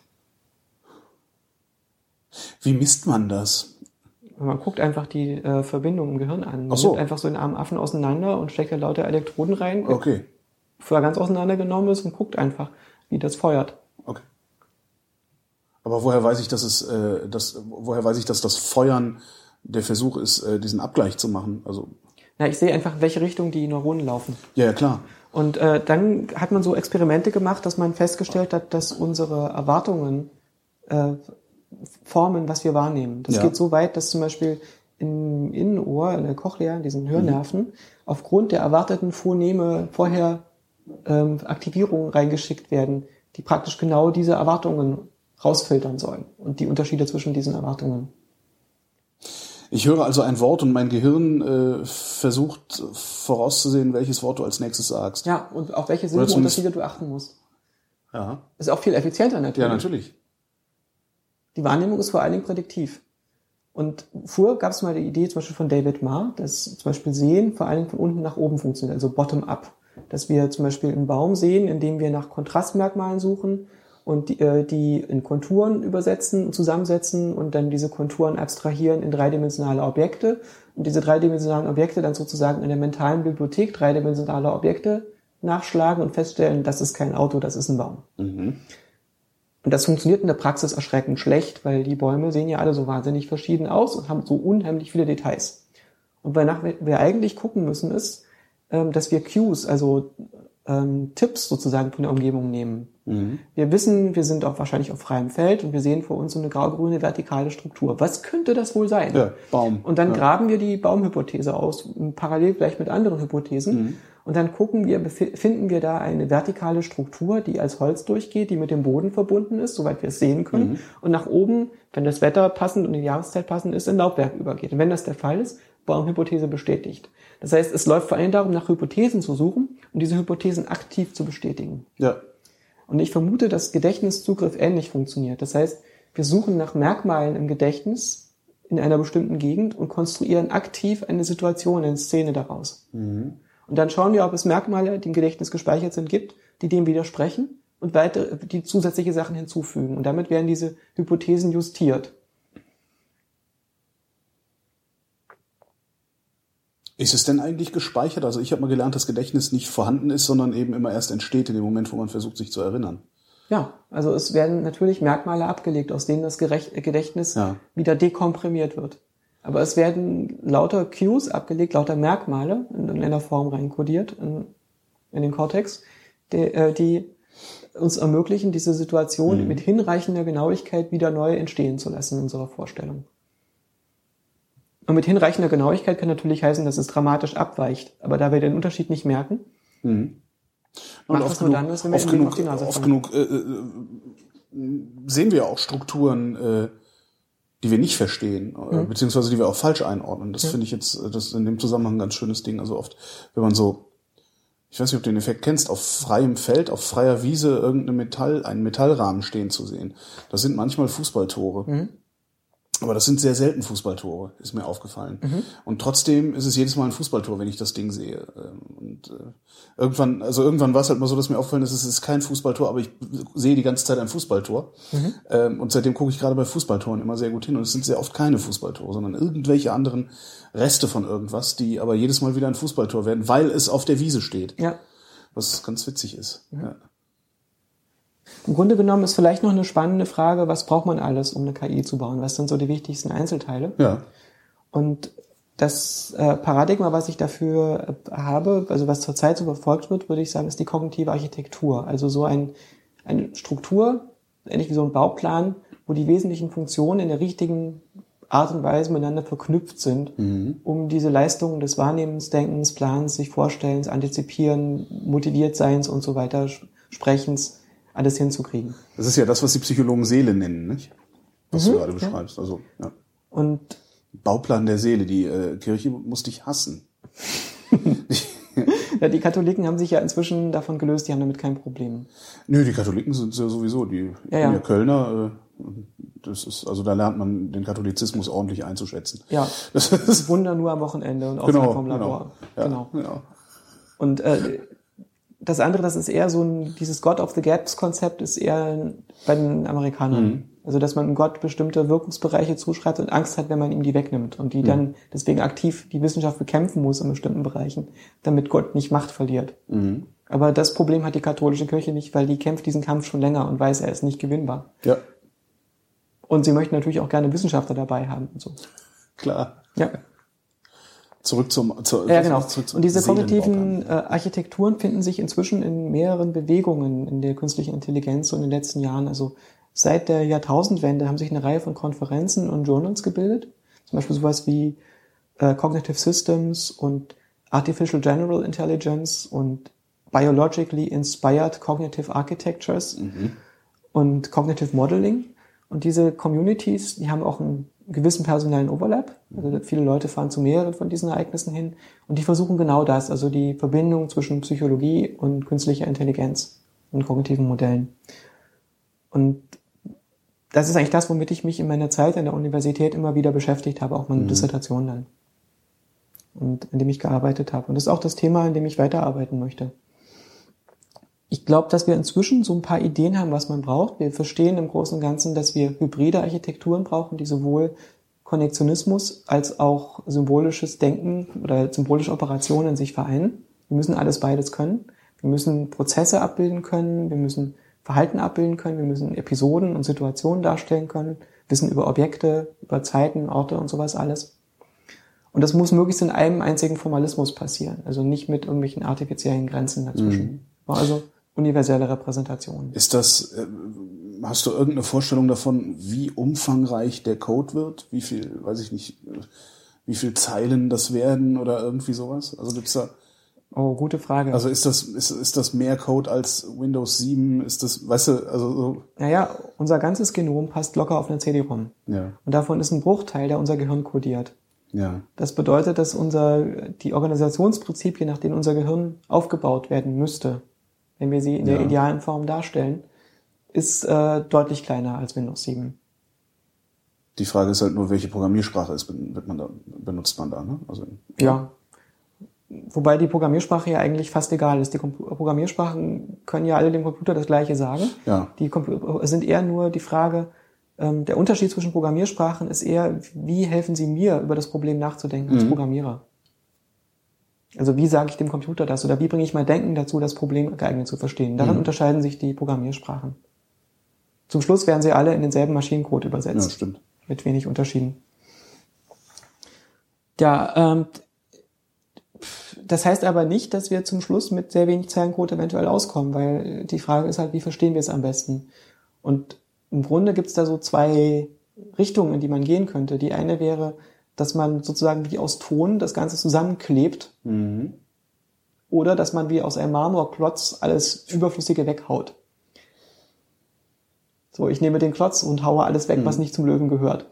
Äh, Die Natur wird vermutlich sozusagen das Letztere machen. Die hat ein System, was sehr, sehr viel kann und das wird beschränkt. Da werden bestimmte Organisationsprinzipien hinzugefügt.